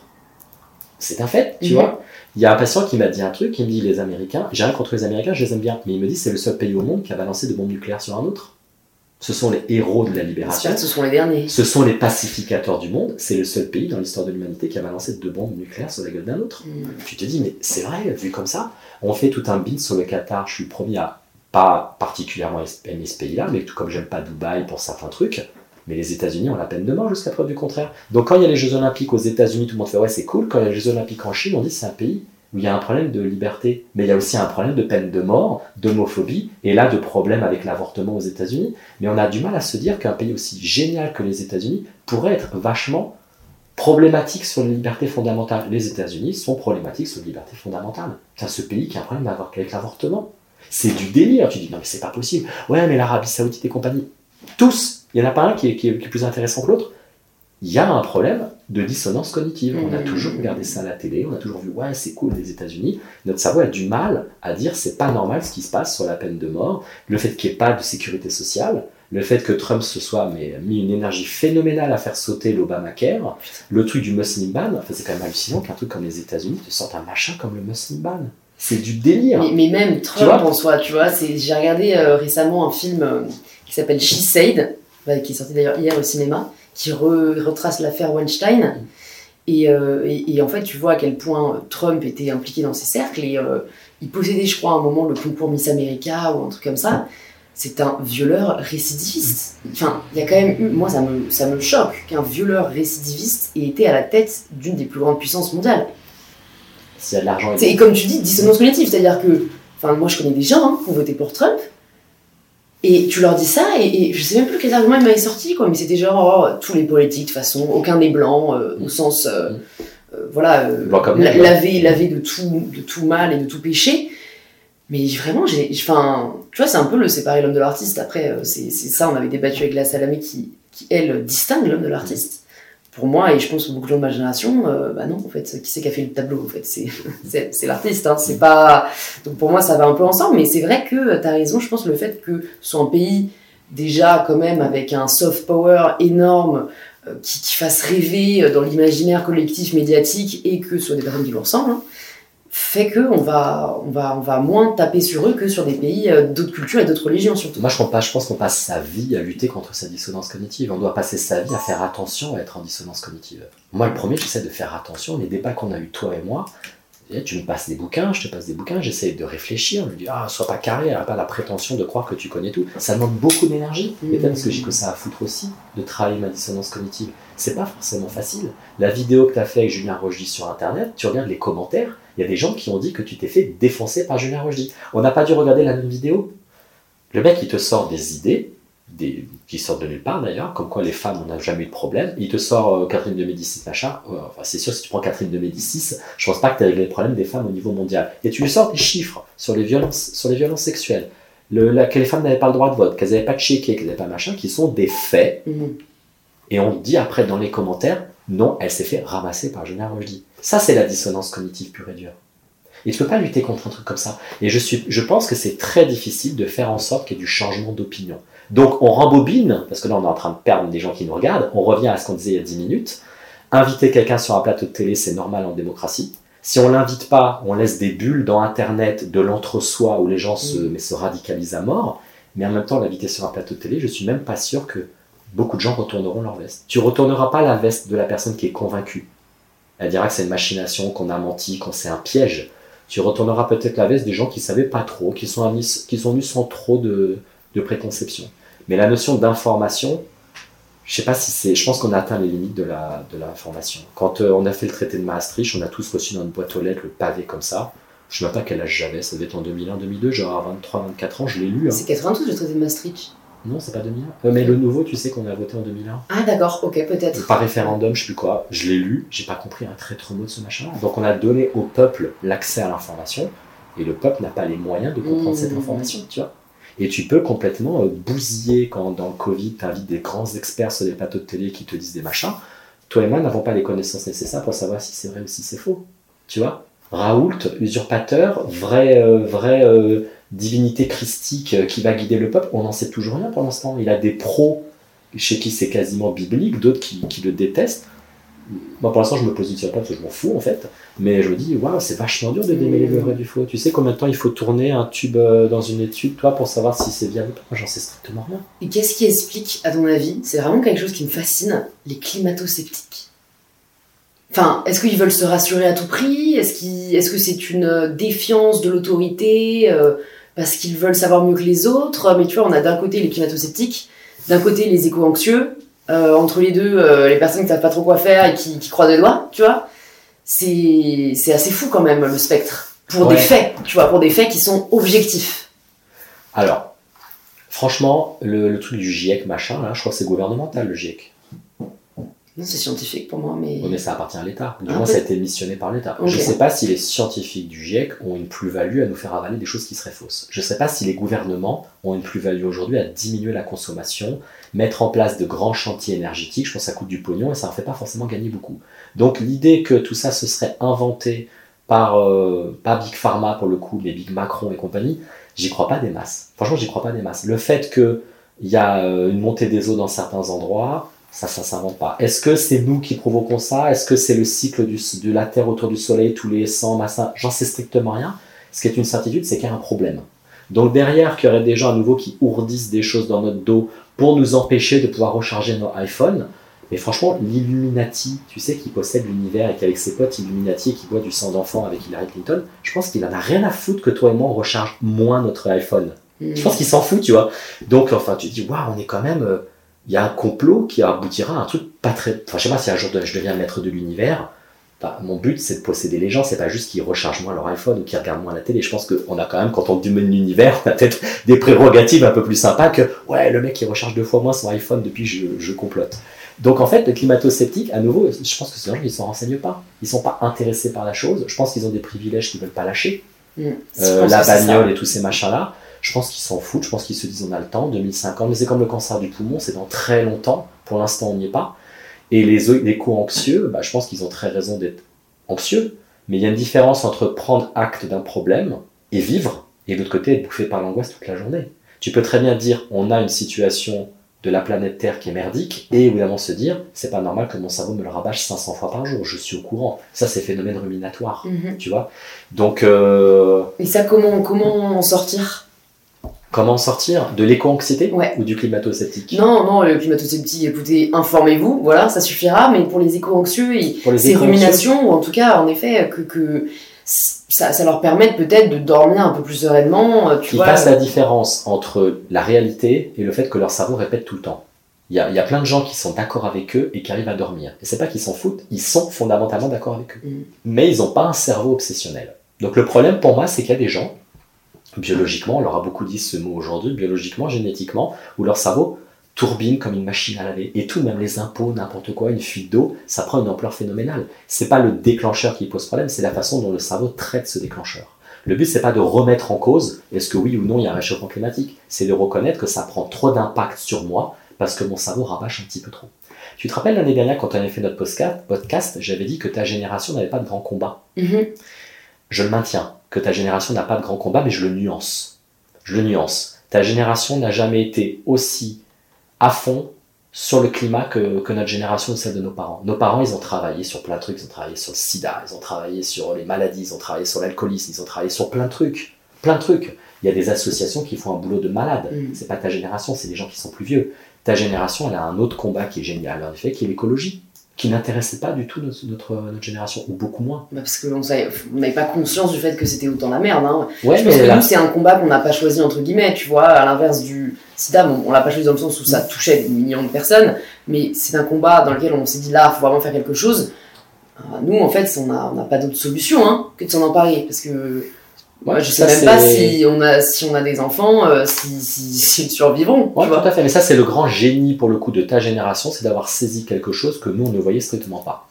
Et le deuxième euh, génie de ta, de ta génération, qu'il faut pas confondre avec les bruyants, parce qu'il y a une copine qui m'a dit, en fait, dans les réseaux sociaux, tu ne vois que les gens bruyants. C'est une minorité bruyante qui ne représente pas la majorité silencieuse. C'est tout ce taf, en effet, sur le féminisme, sur les non-binaires, sur les trans, sur les LGBT et compagnie, sur le fait que, bah oui, on a le droit d'être éduqué, qu'une femme devrait pouvoir avoir accès aux tampons hygiéniques et tous ces machins-là. Tous ces trucs qui ne sont pas portés par une majorité bruyante. Donc on va dire, ouais, mais les, les féminazis, mais la famille, les féminazis dont tu vois parfois l'expression dans Internet, elles représentent quel pourcentage?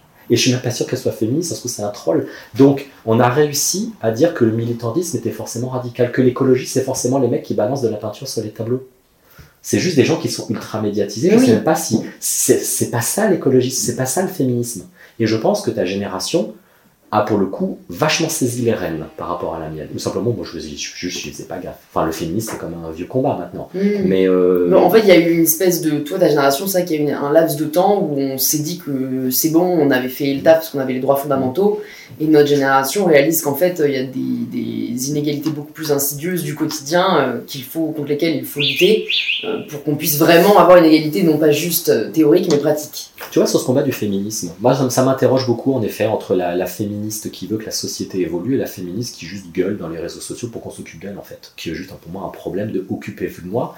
Quand on dit ouais, mais le féminisme en fait c'est du n'importe quoi.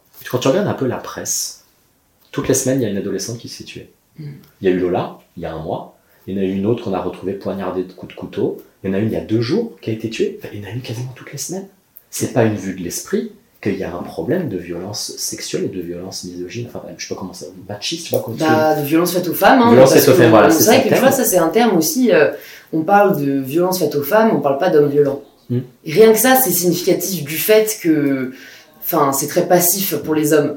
Et, et je pense, et tu as totalement raison, moi je sais que, mais combien de commentaires j'ai sous mes, sous mes vidéos de, de mecs euh, qui vont vraiment me dire euh, mais n'importe quoi, mais t'es, totalement. je, franchement, je, crois que je retiens même pas exactement ce qu'ils disent, mais ils me disent tu cherches vraiment juste de l'attention, tu t'as, vraiment rien d'autre à faire. Enfin, en fait, ils sont vraiment persuadés que ce que je dis est faux. Tu vois, mais je ne l'invente pas. Enfin, le harcèlement de rue, je ne l'invente pas. Le fait que dans différents pays dans le monde, euh, tu, tu, sois obligé de demander l'accord à ton mari pour aller chez le médecin, je ne l'invente pas. Mais il y a, y a, y a de la mauvaise foi qui, pour moi, est juste de la peur de sa propre enfin, d'être mal à l'aise avec sa propre virilité, qui est quand même assez euh, surprenant pour ne pas dire scandaleux. Il y a des gens, tu sais, qui réfléchissent par rapport à leur cas personnel. C'est que si eux ne le font pas, ils n'ont pas envie que les hommes soient euh, pointés du doigt. Mais c'est toute la différence entre la féministe qui parle des inégalités et qui va parler de certains hommes et du féminisme un peu à la Sandrine Rousseau qui va te parler de l'homme en général. Sandrine Rousseau, j'ai rien contre elle. Hein. En tant que personne, elle était super sympa. Je pense que c'est une vraie féministe. Je pense qu'elle a ça dans les tripes. Je pense que c'est une militante de longue date mais à chaque fois qu'elle ouvre la bouche à la télé, excuse-moi, elle te ruine complètement son message. Le début est intéressant, elle dit un truc qui est grave, et la conclusion, le délit des tâches domestiques. C'est un non-sens, je ne sais pas comment tu vas mettre ça en place. Le truc du barbecue, c'est un non-sens. Je sais pas ce qu'elle nous a sorti encore. Le triangle qu'elle a fait à l'Assemblée nationale, c'était un complet non-sens ce machin. Parce que tu dis, elle a réussi, pour moi, à devenir une cible de l'extrême droite, et elle va faire à terme que le français assez basique, pas forcément très informé, va la trouver très caricaturale, qui va se dire voilà, c'est ça le féminisme. Sandrine Rousseau incarne le féminisme. Je pense que c'est vraiment, pour le coup, très délétère pour les féminismes qui se font chier au planning familial et compagnie, toi et compagnie, ton truc sur les tampons hygiéniques. Tu dis, mais tout ça, c'est du boulot, ça demande beaucoup d'énergie. Et il y a cette femme, et à nouveau, je ne remets pas en cause, parce que je pense qu'elle est vraiment une femme de conviction, mm. mais elle est extrême. Et son extrémisme fait qu'elle a trusté les médias, et que moi, je ne comprends plus ce qu'elle raconte. C'est qu'entre ton bouquin et elle, je comprends plus ce qui est en train de se passer. Puis mon frère me téléphone en me disant, mais j'ai l'impression, moi en tant qu'homme, d'être devenu un salaud sur la question du barbecue. Et il me dit un truc très simple. moi, dans ma famille, le barbecue, c'était mon père qui le faisait. Tu peux rappeler pour les personnes qui peut-être n'ont pas vu passer Alors, euh, en fait, c'est hyper compliqué parce que c'était en même temps que les chasseurs. Mais en fait, elle dit que les hommes consomment plus de viande que les femmes et qu'en même temps derrière les hommes sont plus violents. Donc il y a peut-être un rapport entre les deux qu'il faut enfin et en fait c'est même, même moi c'était une espèce d'amalgame mais même moi en euh, l'ayant lu je ne me rappelle plus un mois après ce qu'elle a dit parce qu'il y a eu les chasseurs juste avant qui tuent leurs femmes euh, et je comprenais plus rien parce que tout était tellement extrême. Je me disais mais qu'est-ce qu'on va en déduire? Que l'homme est fondamentalement violent l'homme dans son ADN est violent? Mais tout le monde sur la planète Terre est violent après, une fois qu'on a dit ça, on n'a pas réglé le problème que les femmes, oui, ont, des problèmes politiques et compagnie, et qu'il faut qu'on avance là-dessus. Mais une fois qu'on a pointé du doigt l'homme, on n'a pas pointé du doigt les agresseurs, les hommes violents, on a pointé l'homme. C'est comme si on disait toutes les femmes sont hystériques. C'est aussi con que ça, mm. tu vois. Et moi, du coup, je me suis dit, ok, donc t'as plein de gens en fait qui font des efforts, comme mon frère, et qui vont se dire, bah non, en fait, ce que tu fais, c'est de la merde. Parce qu'en fait, t'es un violeur en puissance. Moi, ça me dérange un peu. Bah, en fait, ce qui est compliqué, oui, c'est qu'on ne peut pas, enfin pour moi, on ne peut pas faire avancer euh, les choses si on, s'oppose à une, autre partie de la population, en fait, mais pour tous les combats. Mais c'est là où ton bouquin est intéressant parce que le bouquin ne, parle pas de l'homme en tant que tel. Et c'est pour ça que je pense que certaines personnes vont te tracher sur les réseaux sociaux parce qu'ils n'ont pas compris que tu parlais de certains hommes plutôt que de l'homme. Mais, mais ça, ça, c'est un biais masculin, hein, parce que tu vois, y a, en anglais, il y a eu un hashtag Not All Men qui était en réponse un peu au mouvement féministe de non mais écoutez, c'est pas tous les hommes qui. Non mais ok. Est-ce que quand on dénonce le racisme, on dit non mais c'est pas tous les blancs qui. Non. voilà, historiquement parlant, les blancs sont des colonialistes, les noirs ont été oppressés, et un moment, il faut le reconnaître, tu vois. Donc c'est pour ça que moi, je prépare, je, je prie, tu vois, en fait, j'ai l'impression que les gens voudraient que je mette une étoile dans toutes mes légendes. Bien sûr, je ne parle pas de tous les hommes, je parle seulement de certains hommes. Non, ça coule de sens, mais en fait, soyez avec nous, ne, ne ramenez pas tout à votre personne, ce n'est pas le sujet. Je pense à nouveau que peut-être aussi avec ton, avec l'afflux de personnes qui viennent te voir, tu récupères des gens qui ont déjà lu 20 euh, pages avant la tienne et qui ont un niveau de somme qui fonctionne plus, tu vois. C'est là, mon frère a tenu la porte à une collègue de boulot qui lui a dit, waouh, t'as un bon, un bon, euh, bon résultat du patriarcat. Mais t'es sûr que c'était pas pour rire? Non, non, non. Elle lui a fait une démonstration comme quoi il était dans la misogynie systémique et compagnie, avec un genre de regard comme ça qui est euh, pauvre mec, quoi. Mon frère lui a répondu Je tiens la porte à tout le monde. Mm. Aux hommes, été éduqué, même une vieille dame, c'est peut-être plus simple de lui tenir la porte. Mm. On tient la porte aux gens, c'est comme ça qu'on fonctionne. Mais dire qu'en fait il fait ça parce qu'il y a une forme de condescendance envers la femme, je dis mais en fait cette personne t'a t'a jugé sans même te connaître. Et là pour le coup c'est du militantisme Mais tu radical vois, comme qui ça, ne ça- réfléchit plus du tout en fait, tu vois. Ouais, on connaît pas la femme, et on connaît même pas ton frère, mais je me dis, tu vois, ça peut être. euh, en fait, on connaît tellement pas les histoires des gens. Peut-être que cette personne, euh, en fait, elle avait un mec hyper lourd euh, dans son précédent taf qui arrêtait pas de lui tenir la porte, euh, qui en profitait, je sais pas, pour lui taper le cul, tu vois. Mm. Bah, c'est peut-être que spontanément, maintenant, quand un mec tient la porte, elle fait le. Ouais, L'amalgame, mais son après, job. en effet, ça c'est son job. Ouais. Tu vois, être agressé par un noir ou un arabe à Barbès, ça fait pas que tous les noirs et les arabes sont dangereux. Moi, je suis pas d'accord avec ça. Mm. J'ai toujours été en banlieue, tous mes potes étaient de toutes les minorités, ça ne me viendrait pas à l'idée que tous les noirs et les arabes sont dangereux. La majorité des homosexuels te diront qu'ils savent très bien que tous les hétérosexuels sont homophobes. Et tu n'as jamais entendu d'ailleurs une association LGBT te dire que l'hétérosexuel est dangereux. Mm. Ça a toujours été l'homophobe, ça a toujours été très clair. Donc je pense qu'en fait qu'il y a des gens au bout d'un moment, à force de tomber sur des militants radicaux, ben en fait leur, leur, leur, euh, leur cerveau il bug, mais comme tous les... Pourquoi Trump a réussi à être élu Comment on a fait pour avoir Obama? Putain, Un pays, Ouais, un pays historiquement, Obama construit- c'est vraiment. euh, les, la les États-Unis sont construits sur un génocide, et génocide des, des, des populations autochtones de base. Ils arrivent, ils installent un pays majoritairement religieux. Ils construisent l'esclavage. Ils ont des millions de personnes, des anciens esclaves qui militent pour les droits. Ils veulent pas, il n'y a plus que ce clan. Et putain, ils réussissent à avoir un président noir. Tu dis, c'est le, mais c'est toute le- le- la, le- la folie d'un pays comme les États-Unis, qui est capable du pire et du meilleur. Mm. Ils sont, ils sont, enfin, c'est un pays fascinant, les États-Unis. Et putain, juste après, ils te votent pour, euh, pour Trump. Et il y a beaucoup de sociologues qui ont essayé de comprendre.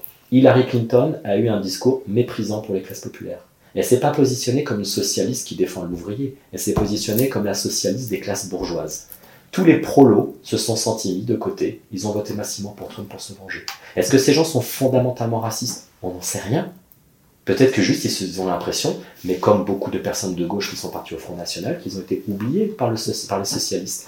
Tu vois, donc du coup, je me dis, un, pourquoi je te parlais de ça? Oui, du coup, c'est pas forcément des gens, je pense, qui sont méchants, qui viennent te tracher. Je pense que ce sont des gens qui, évidemment, en ont marre d'un discours où ils se, ils se sentent attaqués personnellement euh, pour une cause qui plaire. Peut-être qu'ils sont féministes, peut-être qu'ils sont d'accord pour tout ça. Ah, mais en fait, je pense qu'au bout d'un moment, Je te montrerai les commentaires. Ah, Moi, je pense bah, vraiment qu'il y a, y y une grande, voilà, il y a une grande partie de, de petits mecs émasculés, tu vois. Mm.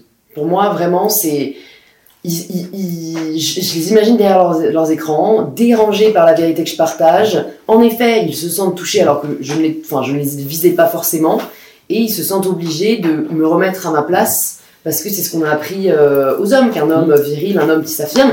Il y a beaucoup de comptes masculinistes qui se lancent hein, euh, en mode ne vous laissez pas faire par les féministes pour regagner votre puissance Ouais, et votre sûr. autorité. Voilà comment vous devez agir. Plein, plein d'abonnés parce que euh, il y a un truc, c'était le, le mal alpha qui s'est. Mais non, en Ouais. fait. Bah ouais, mais là, c'est pour le coup, c'est la démonstration du patriarcat. On peut pas faire mieux. Je dire, pas, mecs, ouais, la façon dont ils te parlent, Voilà ils se positionnent, c'est Mm. le patriarcat. Mais euh, c'est marrant ce gros retour, tu sais, depuis qu'il y a la série Viking. Ah, t'as remarqué que c'était lié? Ah, moi je trouve, j'ai jamais vu autant de personnes qui se font tatouer des runes et compagnie. Ah ouais. runes, c'est. alors, Game of Thrones aussi un peu. Ouais, mais enfin surtout du, du mal viril, mais c'est Ouais. marrant parce que les runes, il y a 15-20 ans, la rune tatouée c'était fondamentalement un truc d'extrême droite. Ah ouais. Le- la rune, c'est interdit en Allemagne. T'as pas le droit d'avoir une rune sur une pochette de CD, t'as pas le droit d'avoir un tatouage avec des runes, c'est interdit par la loi parce que c'est fondamentalement d'extrême droite. Ma génération, tu vois un mec qui a des runes ou qui a une croix celtique tronquée, pas une croix celtique complète mais tronquée, c'est définitivement d'extrême droite. Avec l'arrivée de Vikings et compagnie, la nouvelle génération, mais qui joue aussi à Assassin's Creed Valhalla et compagnie, ils ont cette fascination pour le Viking, qui est l'homme, la machine de guerre. Mais si tu analyses un petit peu, parce que moi j'adore la série Viking, excusez-moi, les mecs sont des violeurs. Ils- en fait, ils arrivent, dans les premiers épisodes, ils prennent un bateau, ils arrivent sur les côtes anglaises, je crois, ils tuent tout le monde. Le, le frère du héros, il viole une meuf là euh, dans une auberge en arrivant, il récupère et il se casse. Tu dis, mais en fait, c'est la glorification de, de la violence. De, ça, du truc- c'est dangereux. tu vois, hein. le truc tribal, clanique Ouais. de base, qui est la, la, la loi du plus fort, en fait. Tu dis, mais on n'est pas encore dans une société civilisée. On dit, oh non, en fait, tu vas pas tuer ton voisin. Non, tu violes pas une femme. C'est pas comme ça que ça fonctionne. Tu vas pas piller. Mais c'est marrant, comme le viking, le barbare, qui arrivait et qui, mais qui a eu, ils sont venus aussi à Paris. Hein. Paris tremblait quand il y avait des invasions vikings. Tu te dis, mais c'est marrant qu'on ait réussi à transformer, comme Peaky Blinders, que j'adore. Le mafieux héroïque. Hmm. Mais comme il y a plein de mecs qui trient sur Mais tu Scarface, sais, il y, a eu, il y a eu récemment un petit polémique autour de Dahmer aussi, donc euh, Ouais. que j'ai pas regardé, mais c'est un cannibale. Et en fait, enfin, t'as lu mon livre, tu le sais, mais moi je fais partie des personnes qui pensent que euh, l'imaginaire est politique et qu'en fait toutes les séries, les films, les livres qu'on lit ou qu'on regarde euh, ont un impact sur notre inconscient et donc sur notre comportement. Et donc pour moi, c'est, enfin, c'est compliqué. Je veux dire interdire ces séries, c'est très sympa et, j'en regarde aussi certaines, voilà, mais je trouve que en fait, soit il faut des disclaimers.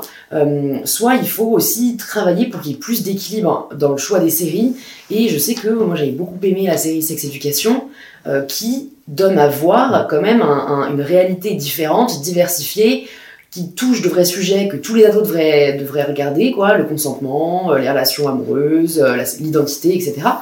Et, et, et ouais, je pense qu'on peut pas minimiser, parce que le porno, tu vois, je pense qu'on peut pas minimi- minimiser l'impact que qu'a ce qu'on regarde toi qui connais bien le cerveau, tu peux peut-être nous dire d'où ça vient, mais tu vois, pourquoi les mecs qui regardent du porno, s'il y en a qui nous écoutent, ont après des comportements, euh, certains ont des comportements euh, différents, arrivent à faire la part des choses, et d'autres en fait, ça finit par les exciter, parce que je me dis qu'en fait, qu'ils ont regardé un impact vraiment sur leur cerveau, sur leurs émotions, quoi. Alors le disclaimer, je suis pas sûr que ça fonctionne pour une simple raison, c'est qu'il y a encore des gens, euh, je sais pas depuis combien de temps c'est sorti Scarface, il y a des gens qui ont toujours pas compris ce que ça voulait dire Scarface. Il y a encore des gens qui tripent sur Scarface. Le mec, c'est la montée d'un mafieux Mm. qui va perdre tout le monde.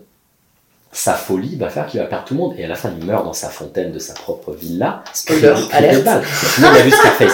Et tu te dis comment tu peux dire ouais, Scarface c'est trop un bonhomme, mais c'est la montée et la chute de, de l'Ibris en fait, de l'Icar qui monte, qui se crame les ailes et qui redescend. Voilà ce qu'il a voulu nous montrer le réalisateur. Le réalisateur n'a pas de, de sympathie pour son personnage. Il te montre que si tu fais ça, tu finiras mort, quoi qu'il se passe. Les gens ne comprennent pas Scarface quand ils regardent. Peaky Blinders, j'adore Peaky Blinders, j'ai un certain attachement pour les personnages. Ce sont des salauds, soyons très clairs. Mm. Mais est-ce qu'on a vraiment besoin d'un disclaimer quand tu regardes Peaky Blinders? C'est une évidence que le mec il est dangereux. C'est une évidence que le mec il est psychopathe. C'est une évidence qu'il en a rien à foutre de rien. La façon dont il maltraite. Il maltraite les femmes, il maltraite les gens de sa famille. C'est une évidence. Moi simplement, soit ton cerveau le capte, soit ton cerveau le capte pas. Mais il y a des gens de base, ils en ont rien à foutre. Ils regardent un truc en se disant, moi ça me convient, j'ai pas envie d'aller plus loin. Mhm. Donc je suis pas sûr que le disclaimer fera vraiment une différence. Sur le porno, j'ai pas vraiment, très honnêtement, de personnes qui consultent où le porno les a rendus euh, fous furieux, méchants, misogynes. J'ai plutôt énormément de patients qui viennent où le porno font qu'ils n'arrivent pas à bander, ils n'arrivent Ouais. pas à éjaculer,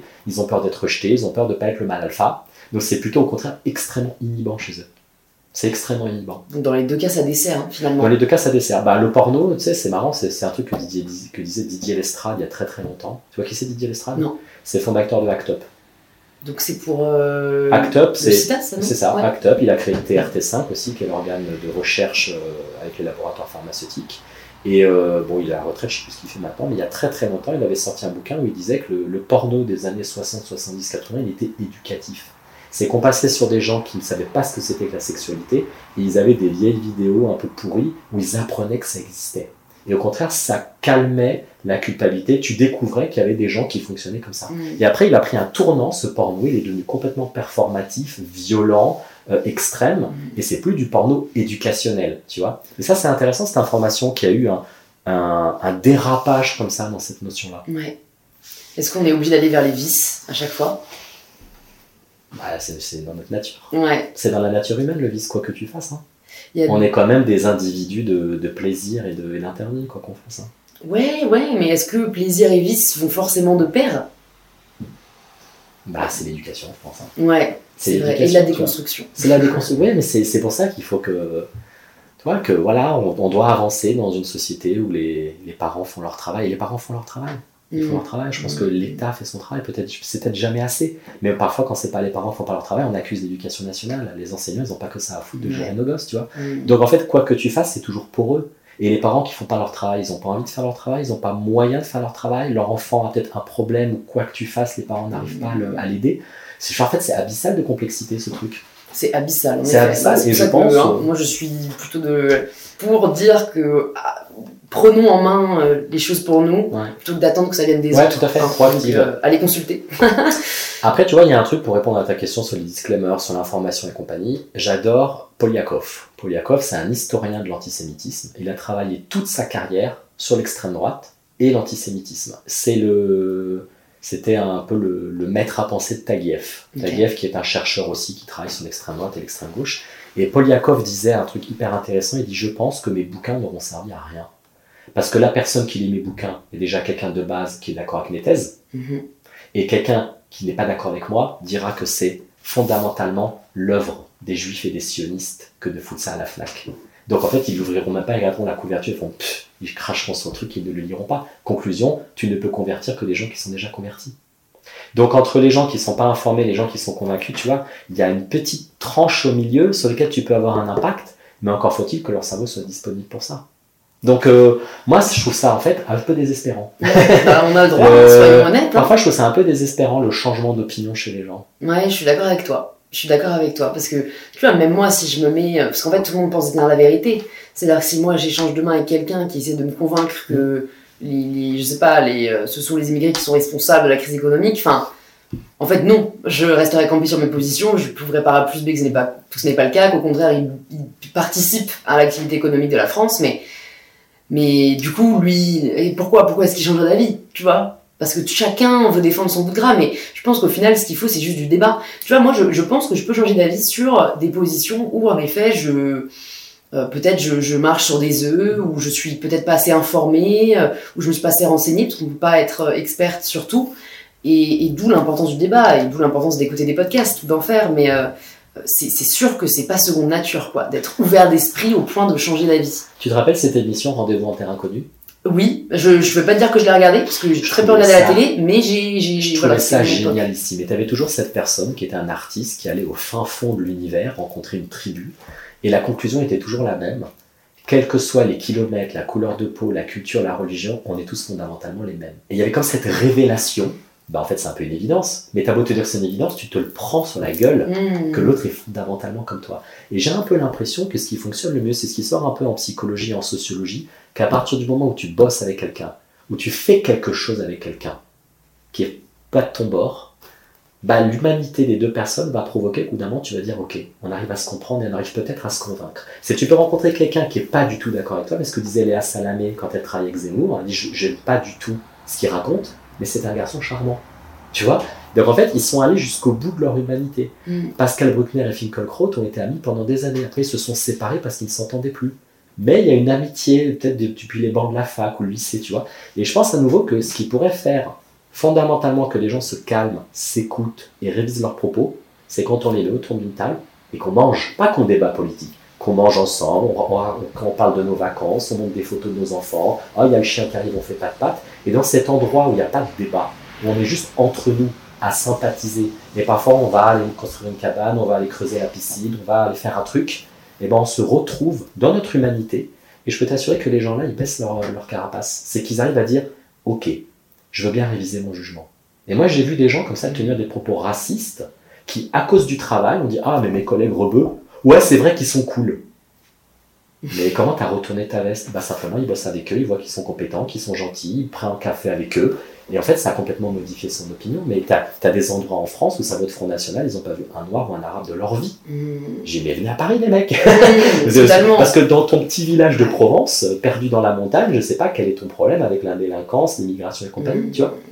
Et quand ils côtoient ces gens au quotidien, ils disent Ah ouais, ben en fait, ils sont comme nous. Ouais. Ben ouais. Il y a, un très bon film que j'ai vu, je mettrai le nom dans la barre de description parce que le nom m'échappe, mais c'est, euh, je l'ai vu sur Netflix et c'est l'histoire vraie euh, de, donc d'une euh, commune dans le sud des États-Unis où en fait il y a le Ku Klux Klan qui est encore actif et, donc ils foutent le feu à une école noire, d'enfants noirs.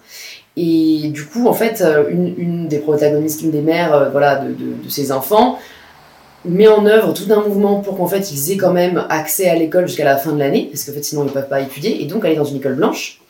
Et, euh, et en fait c'est l'histoire du dirigeant du Ku Klux Klan euh, régional, avec cette maman militante noire euh, pour que sa fille puisse étudier. Et où en fait, je vous spoile pas, mais en fait, ils finissent par devenir amis, tu vois, et, c'est assez admirable, comme tu dis, de voir à quel point, en fait, c'est l'ignorance qui pousse à la Ouais. haine, non pas la différence. Ouais, tout à fait. Mais t'as fait collision aussi, avec ce flic raciste au dernier degré euh, qui, euh, qui fait chier une femme noire, et puis évidemment, il a un accident, il a sa bagnole qui crame. Et en fait, il est là, il va l'aider, il découvre que c'est elle, elle découvre que c'est lui. Et il y a ce genre de truc, dit, mais tu vas l'aider, tu vas pas l'aider, tu vas accepter la main. Et c'est hyper intéressant de voir ces personnes que tout oppose, qui vont se, se, rapprocher. Mais il y a plein de films comme ça, de personnes qui ne devraient pas se supporter, qui au bout d'un moment, à cause d'un truc, vont commencer à se tolérer. Il y a un mec aussi comme ça aux États-Unis euh, qui a retourné sa veste. Il est le fils d'un militant raciste qui a une chaîne YouTube, je mets un truc, ou Discord, je sais pas quoi, un truc ultra violent. Il est parti faire des études sur un campus où il y avait beaucoup de gens de gauche et des juifs. Il est tombé amoureux d'une fille. Et le simple fait d'être amoureux, il a complètement retourné sa veste. Il a répudié son père, son père l'a répudié. Et maintenant, il a fondé, je crois, une chaîne de, réinformation, de la réinformation, de la désinformation. En disant, voilà, qu'en fait, il était dans une famille qui était ultra conservative et que c'est comme ça, que ça a toujours fonctionné comme ça à table. Et que quand il est sorti de sa communauté, bien évidemment, il n'y a aucun avis contraire, il va dans une autre communauté, ben, il entend des avis contraires de gens gentils. Il se dit, ben, en fait, ce qu'on m'a répondu pendant des années était faux. Donc c'est quand tu sors de ton truc et que tu vas ailleurs, qu'évidemment, sans le débat, juste côtoyer les gens, tu revises vraiment ton, ta façon de fonctionner. Ouais. C'est pour ça que pour moi, le... enfin, il y a un service civique un peu plus important que la JAPD, quoi. Tu vois, euh, une petite semaine au moins où on mélangerait des personnes de milieux sociaux différents, euh, de, de voilà, enfin, je, je, pense que ça manque vraiment, comme tu dis, pour des personnes qui vivent dans leur montagne et qui peut-être n'ont pas été confrontées, à part ce qu'ils voient sur les réseaux sociaux, mais qui vont venir confirmer ce qu'ils pensent déjà on gagnerait beaucoup là-dessus. Bon, j'ai deux derniers sujets que je voudrais aborder avec toi. Il y a un truc sur lequel je voulais rebondir du tout début, euh, quand on parlait de cette personne qui va ruminer dans sa voiture et qui, réalise qu'il n'aurait pas pu faire autrement. Pour moi, c'est lié. En fait, tu vois, je suis carrément cette personne, je le sais. Euh, et en fait, je suis en train un peu de, de me conforter là-dedans aussi parce que je me dis, oui, mais ça me pousse à faire mieux. C'est-à-dire que, honnêtement, euh, 90% du contenu que je crée, j'en suis pas satisfaite parce que je me dis, en fait, j'aurais tellement pu faire mieux parce que ceci, parce que cela. Et, en fait, je me dis, bah, tant mieux que je me conforte, tant mieux que je me dise pas, euh, oh bah oui, c'était bien parce que du coup, à chaque fois, j'essaye de faire un peu mieux. Comment est-ce qu'on trouve l'équilibre, tu vois, entre les deux? Alors, il y a le bon perfectionnisme et le mauvais perfectionnisme, comme le bon chasseur et le mauvais chasseur, tu vois. Tu te rappelles de ça? Ce sketch des inconnus? Ça, c'est vrai. On n'est pas de la même génération. Ah, le bon chasseur et le mauvais chasseur, c'était hyper drôle. Le bon perfectionniste, c'est quelqu'un qui n'est pas forcément satisfait de lui, mais qui avance, qui travaille, le mauvais perfectionniste, il est jamais satisfait de lui, et comme il est mécontent, il abandonne. Il remonte plus sur le cheval, en disant de toute façon, je sais déjà que la prochaine fois ce sera pourri. Donc, puisque je suis condamné à toujours faire des trucs pourris, je rate. On laisse tomber. Il y a un abandon.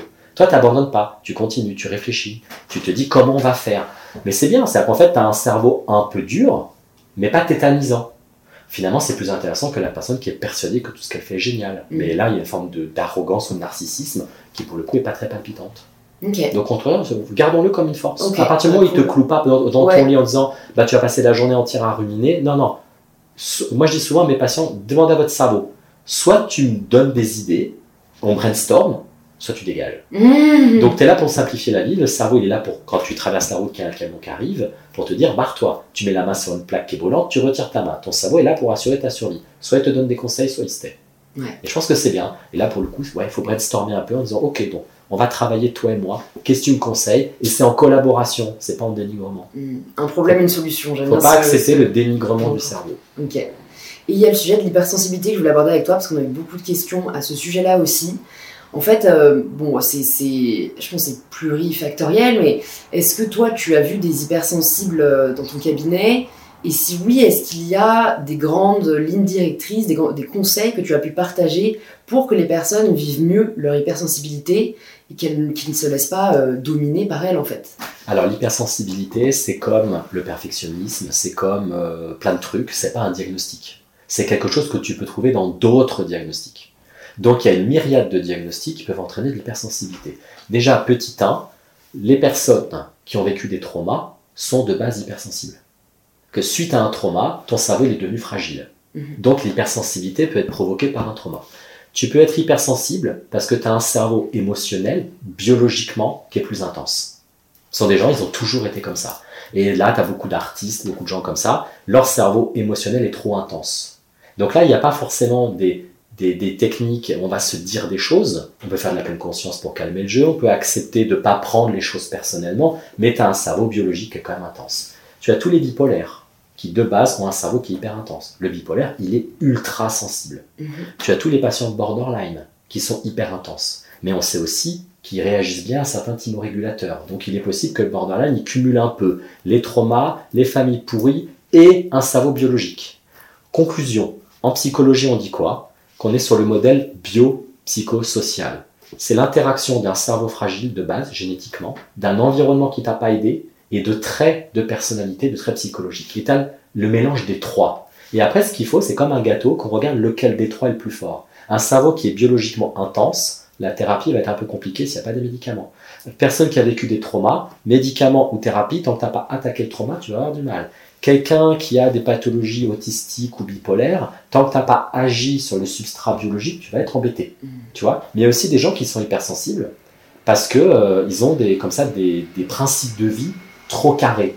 Moi, euh, si je respecte, on doit me respecter. Si je suis gentil, on doit être gentil. Si je travaille, on doit être machin. Et tu vois, calmer vachement les principes de vie. Tu vois? Donc en fait, cette hypersensibilité, le problème c'est que tu as 50 portes d'accès. Mais il faut pas sous-estimer la piste biologique. D'accord. Parce qu'il y a très souvent chez la majorité des patients un cerveau émotionnel qui est hyper intense. faut pas oublier, pour le commun des mortels, des orteils jusqu'aux yeux, c'est le corps. Au-dessus des yeux, c'est pas le corps, c'est l'âme, c'est le psychologique. Le cerveau est une machine ultra compliquée. C'est peut-être les organes les plus compliqués avec le mhm. cœur. Donc ce serait quand même étonnant que ce truc n'ait pas de temps en temps des neurotransmetteurs qui fassent pas leur boulot. Mais comme la thyroïde peut te foutre complètement en l'air, la mhm. thyroïde peut te rendre aussi hypersensible. Mhm. Et je vais euh, souligner quelque chose que tu m'avais déjà dit, euh, que, j'ai trouvé vraiment éclairant et que je trouve on ne dit pas assez, c'est que voilà, tout ce qui est développement personnel, spiritualité, conseil, ça peut aider euh, la psychologie positive, comme tu dis. Ça peut aider 80% des gens qui vont bien. Qui n'ont pas de diagnostic grave. Voilà, et que pour les 20% restants, il faut euh, faire appel vraiment à des professionnels. Et, voilà, comme tu le dis, l'hypersensibilité peut cacher un diagnostic plus lourd. Donc n'hésitez pas à faire appel à des professionnels de santé. Voilà, j'ai trois dernières questions pour toi, Vincent. Déjà, est-ce que tu aurais un livre que tu as lu récemment, ou même, c'est quoi, un autre livre que tu aurais envie de recommander aux personnes qui nous écoutent? Un livre intense ou un livre solaire?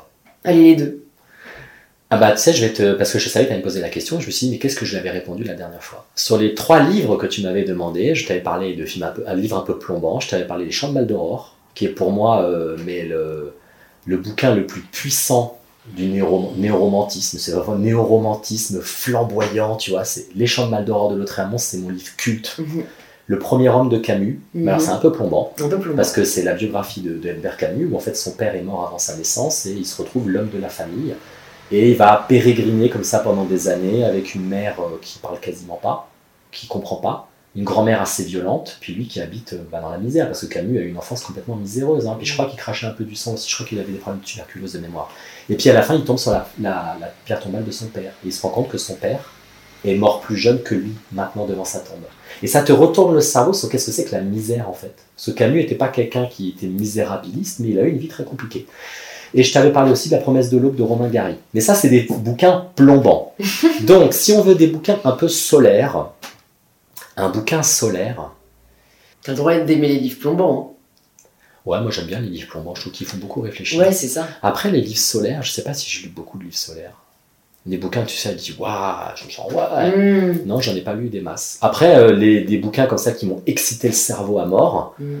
Bah ouais, L'échiquier du mal de Dan Simmons. C'est de la science-fiction. Ça fait au moins 1000 pages. Mm. L'échiquier du mal, c'est un truc de malade. Mais c'est vraiment un truc de malade. Et j'étais à chaque fois. C'est genre en série, quoi. Ah non, mais en fait, ce sont des gens qui te contrôlent par la pensée. C'est qu'en fait, je te regarde et tu vas te lever, tu vas te balancer par la fenêtre. Sous mon contrôle. Et ça, c'est une très grande. Euh, parce que c'est de la science-fiction. Alors à chaque page, c'est hallucinant. Parce que ça pète dans tous les sens. Tu dis, waouh, ça ferait un super film.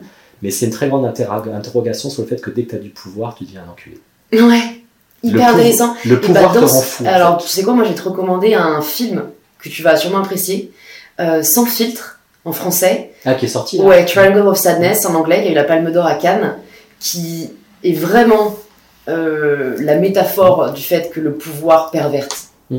Mais d'une manière brillantissime, hein. il faut aller le voir. Après, là, en ce moment, je lis, plutôt des bouquins de, théorie, des bouquins de sociologie et compagnie. Je lis pas, j'ai pas le temps de lire des romans, mais il y a des séries Netflix qui, euh, moi, je trouve que les séries télé, euh, qui nous intéressaient pas il y a 20 ans, se permettent maintenant, avec 10 euh, épisodes, de te brosser mais des personnages tellement complexes. Il y a des trucs sur Netflix, tu dis, mais c'est ultra puissant. Mm. Là, The Midnight Club, avec des, enf- des adolescents. recommandé. Non, mais c'est vachement dur. hein. Alors, il y a des trucs de science-fiction. C'est les mecs qui ont fait The Hunting of Hill House et Blind Manor. Ils ont fait un troisième volume qui s'appelle euh, Midnight Club. Le prétexte, c'est des adolescents qui racontent des histoires d'horreur. C'est peut-être le moins intéressant. Par contre, ce sont des adolescents en fin de vie, en soins palliatifs dans une maison de fin de vie. Ça, c'est vachement dur. Ah oui. Franchement, ah, du, c'est du franchement- hein. C'est franchement plombant. Et ils te font une série sur la mort. Mais façon Hunting of Hill House, c'était aussi une série sur la mort. Et c'est vachement culotté, comme Six Feet Under, de te faire des trucs sur la mort. Là, qu'est-ce que j'ai vu aussi récemment qui m'a complètement retourné le crâne? Où je dis, waouh, c'est hyper intense. Je sais plus ce que c'était. Mais des trucs comme Sense 8, Sense 8, c'est ultra puissant. C'est euh, vraiment, euh, pour moi, c'est Zola, quoi. C'est euh, la coréenne qui est envoyée en prison à la place de son frère, Mm. la femme qui vit en Inde, mariage de force, le mec en Afrique qui doit rentrer dans la mafia pour ramener des médicaments à sa mère. Enfin, tu dis, c'est vraiment Zola, mais voilà, c'est Sense 8. C'est un peu une matinée de science-fiction, c'est super puissant. Donc, conclusion, j'ai pas répondu à ta question, mais j'ai répondu à côté. Mais très Désolé. bien, on a eu plein, plein de recommandations. Alors, cette question qu'on a aussi déjà, euh, sur laquelle on a déjà échangé, mais en ce moment-là, aujourd'hui, qui est-ce que tu aimerais recevoir? Alors, Qu'est-ce que tu beaucoup aimerais réfléchi. entendre sur une power? J'ai beaucoup réfléchi, et à l'unanimité, Bilal Hassani.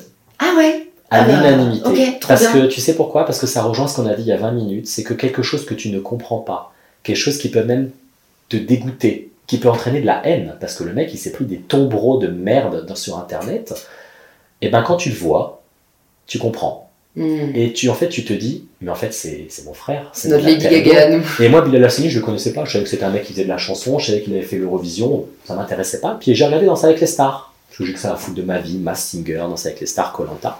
Et à l'époque, il y a deux ans, il, était, euh, il, faisait la compétition.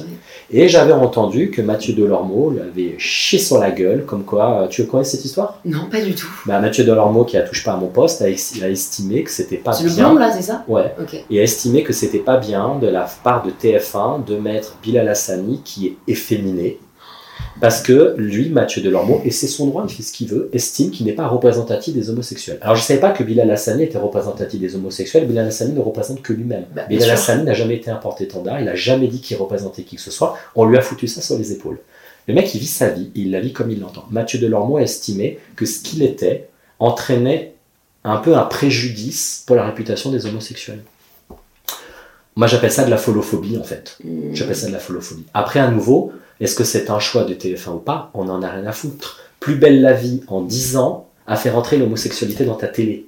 Et a fait que le commun des mortels est, dans les études, beaucoup moins homophobe qu'il y a 20 ans. Merci, plus belle la vie, qu'on aime qu'on n'aime pas. Bilal Hassani, le français de base, l'a vu dans sa télé, et il a vu ce qu'il était. Juste un mec normal, une personne normale. Et tu as oublié qu'il était homosexuel, qu'il était rebeu, qu'il tout ce que tu veux. Tu as tout oublié. Tu as vu un humain dans sa pureté. Et moi, je l'ai trouvé absolument fascinant.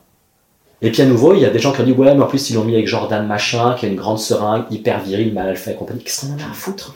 Ils se sont parfaitement entendus. Et Bilal Hassani est revenu cette année dans le jury. Et il était comme toujours flamboyant. Hmm. Et je me dis, ça c'est l'inclusivité intelligente. Tout à fait. C'est l'inclusivité intelligente, on va te mettre ça. Et je pense très honnêtement que quand tu mets Bilal Hassani, qui est efféminé ou maniéré ou femme, on en a rien à foutre. Si le français de base, et quand je dis de base, c'est pas péjoratif, c'est nous, Tout un chacun. nous tout un chacun. Si le français de base tolère l'homosexuel efféminé qui a une perruque et qui est maquillé, il tolère l'homosexuel basique, hétéro, De l'ombre. neutre, de l'ombre. Conclusion, c'était beaucoup plus intelligent de mettre lui. Et pour moi, TF1 n'a pas fait quelque chose de racoleur. TF1 a fait une, euh, une, euh, une idée politique et sociale qui a été hyper intelligente. Hmm. Et donc, Bilal Hassani, il ouais. faut le recevoir. Je Bah, pense que ce mec est solide. Il est solide, putain, avec tout ce qui s'est pris dans la gueule Ouais, à son âge, vrai. il est solide. hein. On n'arrête pas de tracher Christine and the Queen. Christine and the Queen, vrai, est-ce que ce qu'elle fait est sincère ou pas? On s'en fout en fait. Est-ce Mais que oui, c'est un produit sûr. marketing? On s'en fout.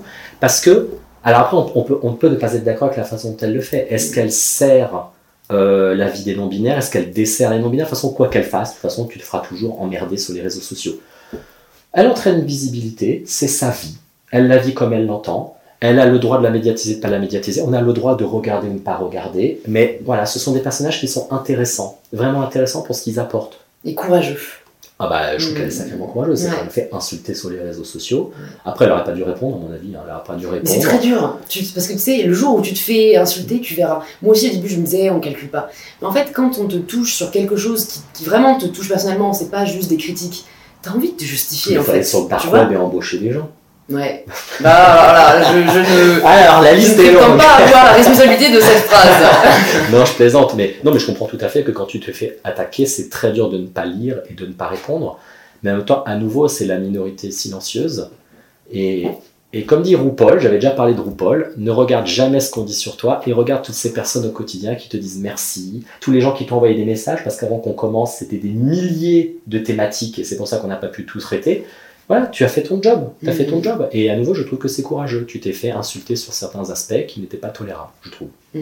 Bah, c'est, de toute façon, maintenant, j'accepte de déplaire parce qu'on ne peut pas plaire à tout le monde. Tant que je suis alignée avec moi-même, Non, tout à fait. c'est ce qui compte. Écoute, la dernière question, pour savoir si tu vas répondre comme la dernière fois, on verra. Ça signifie quoi pour toi prendre le pouvoir de sa vie?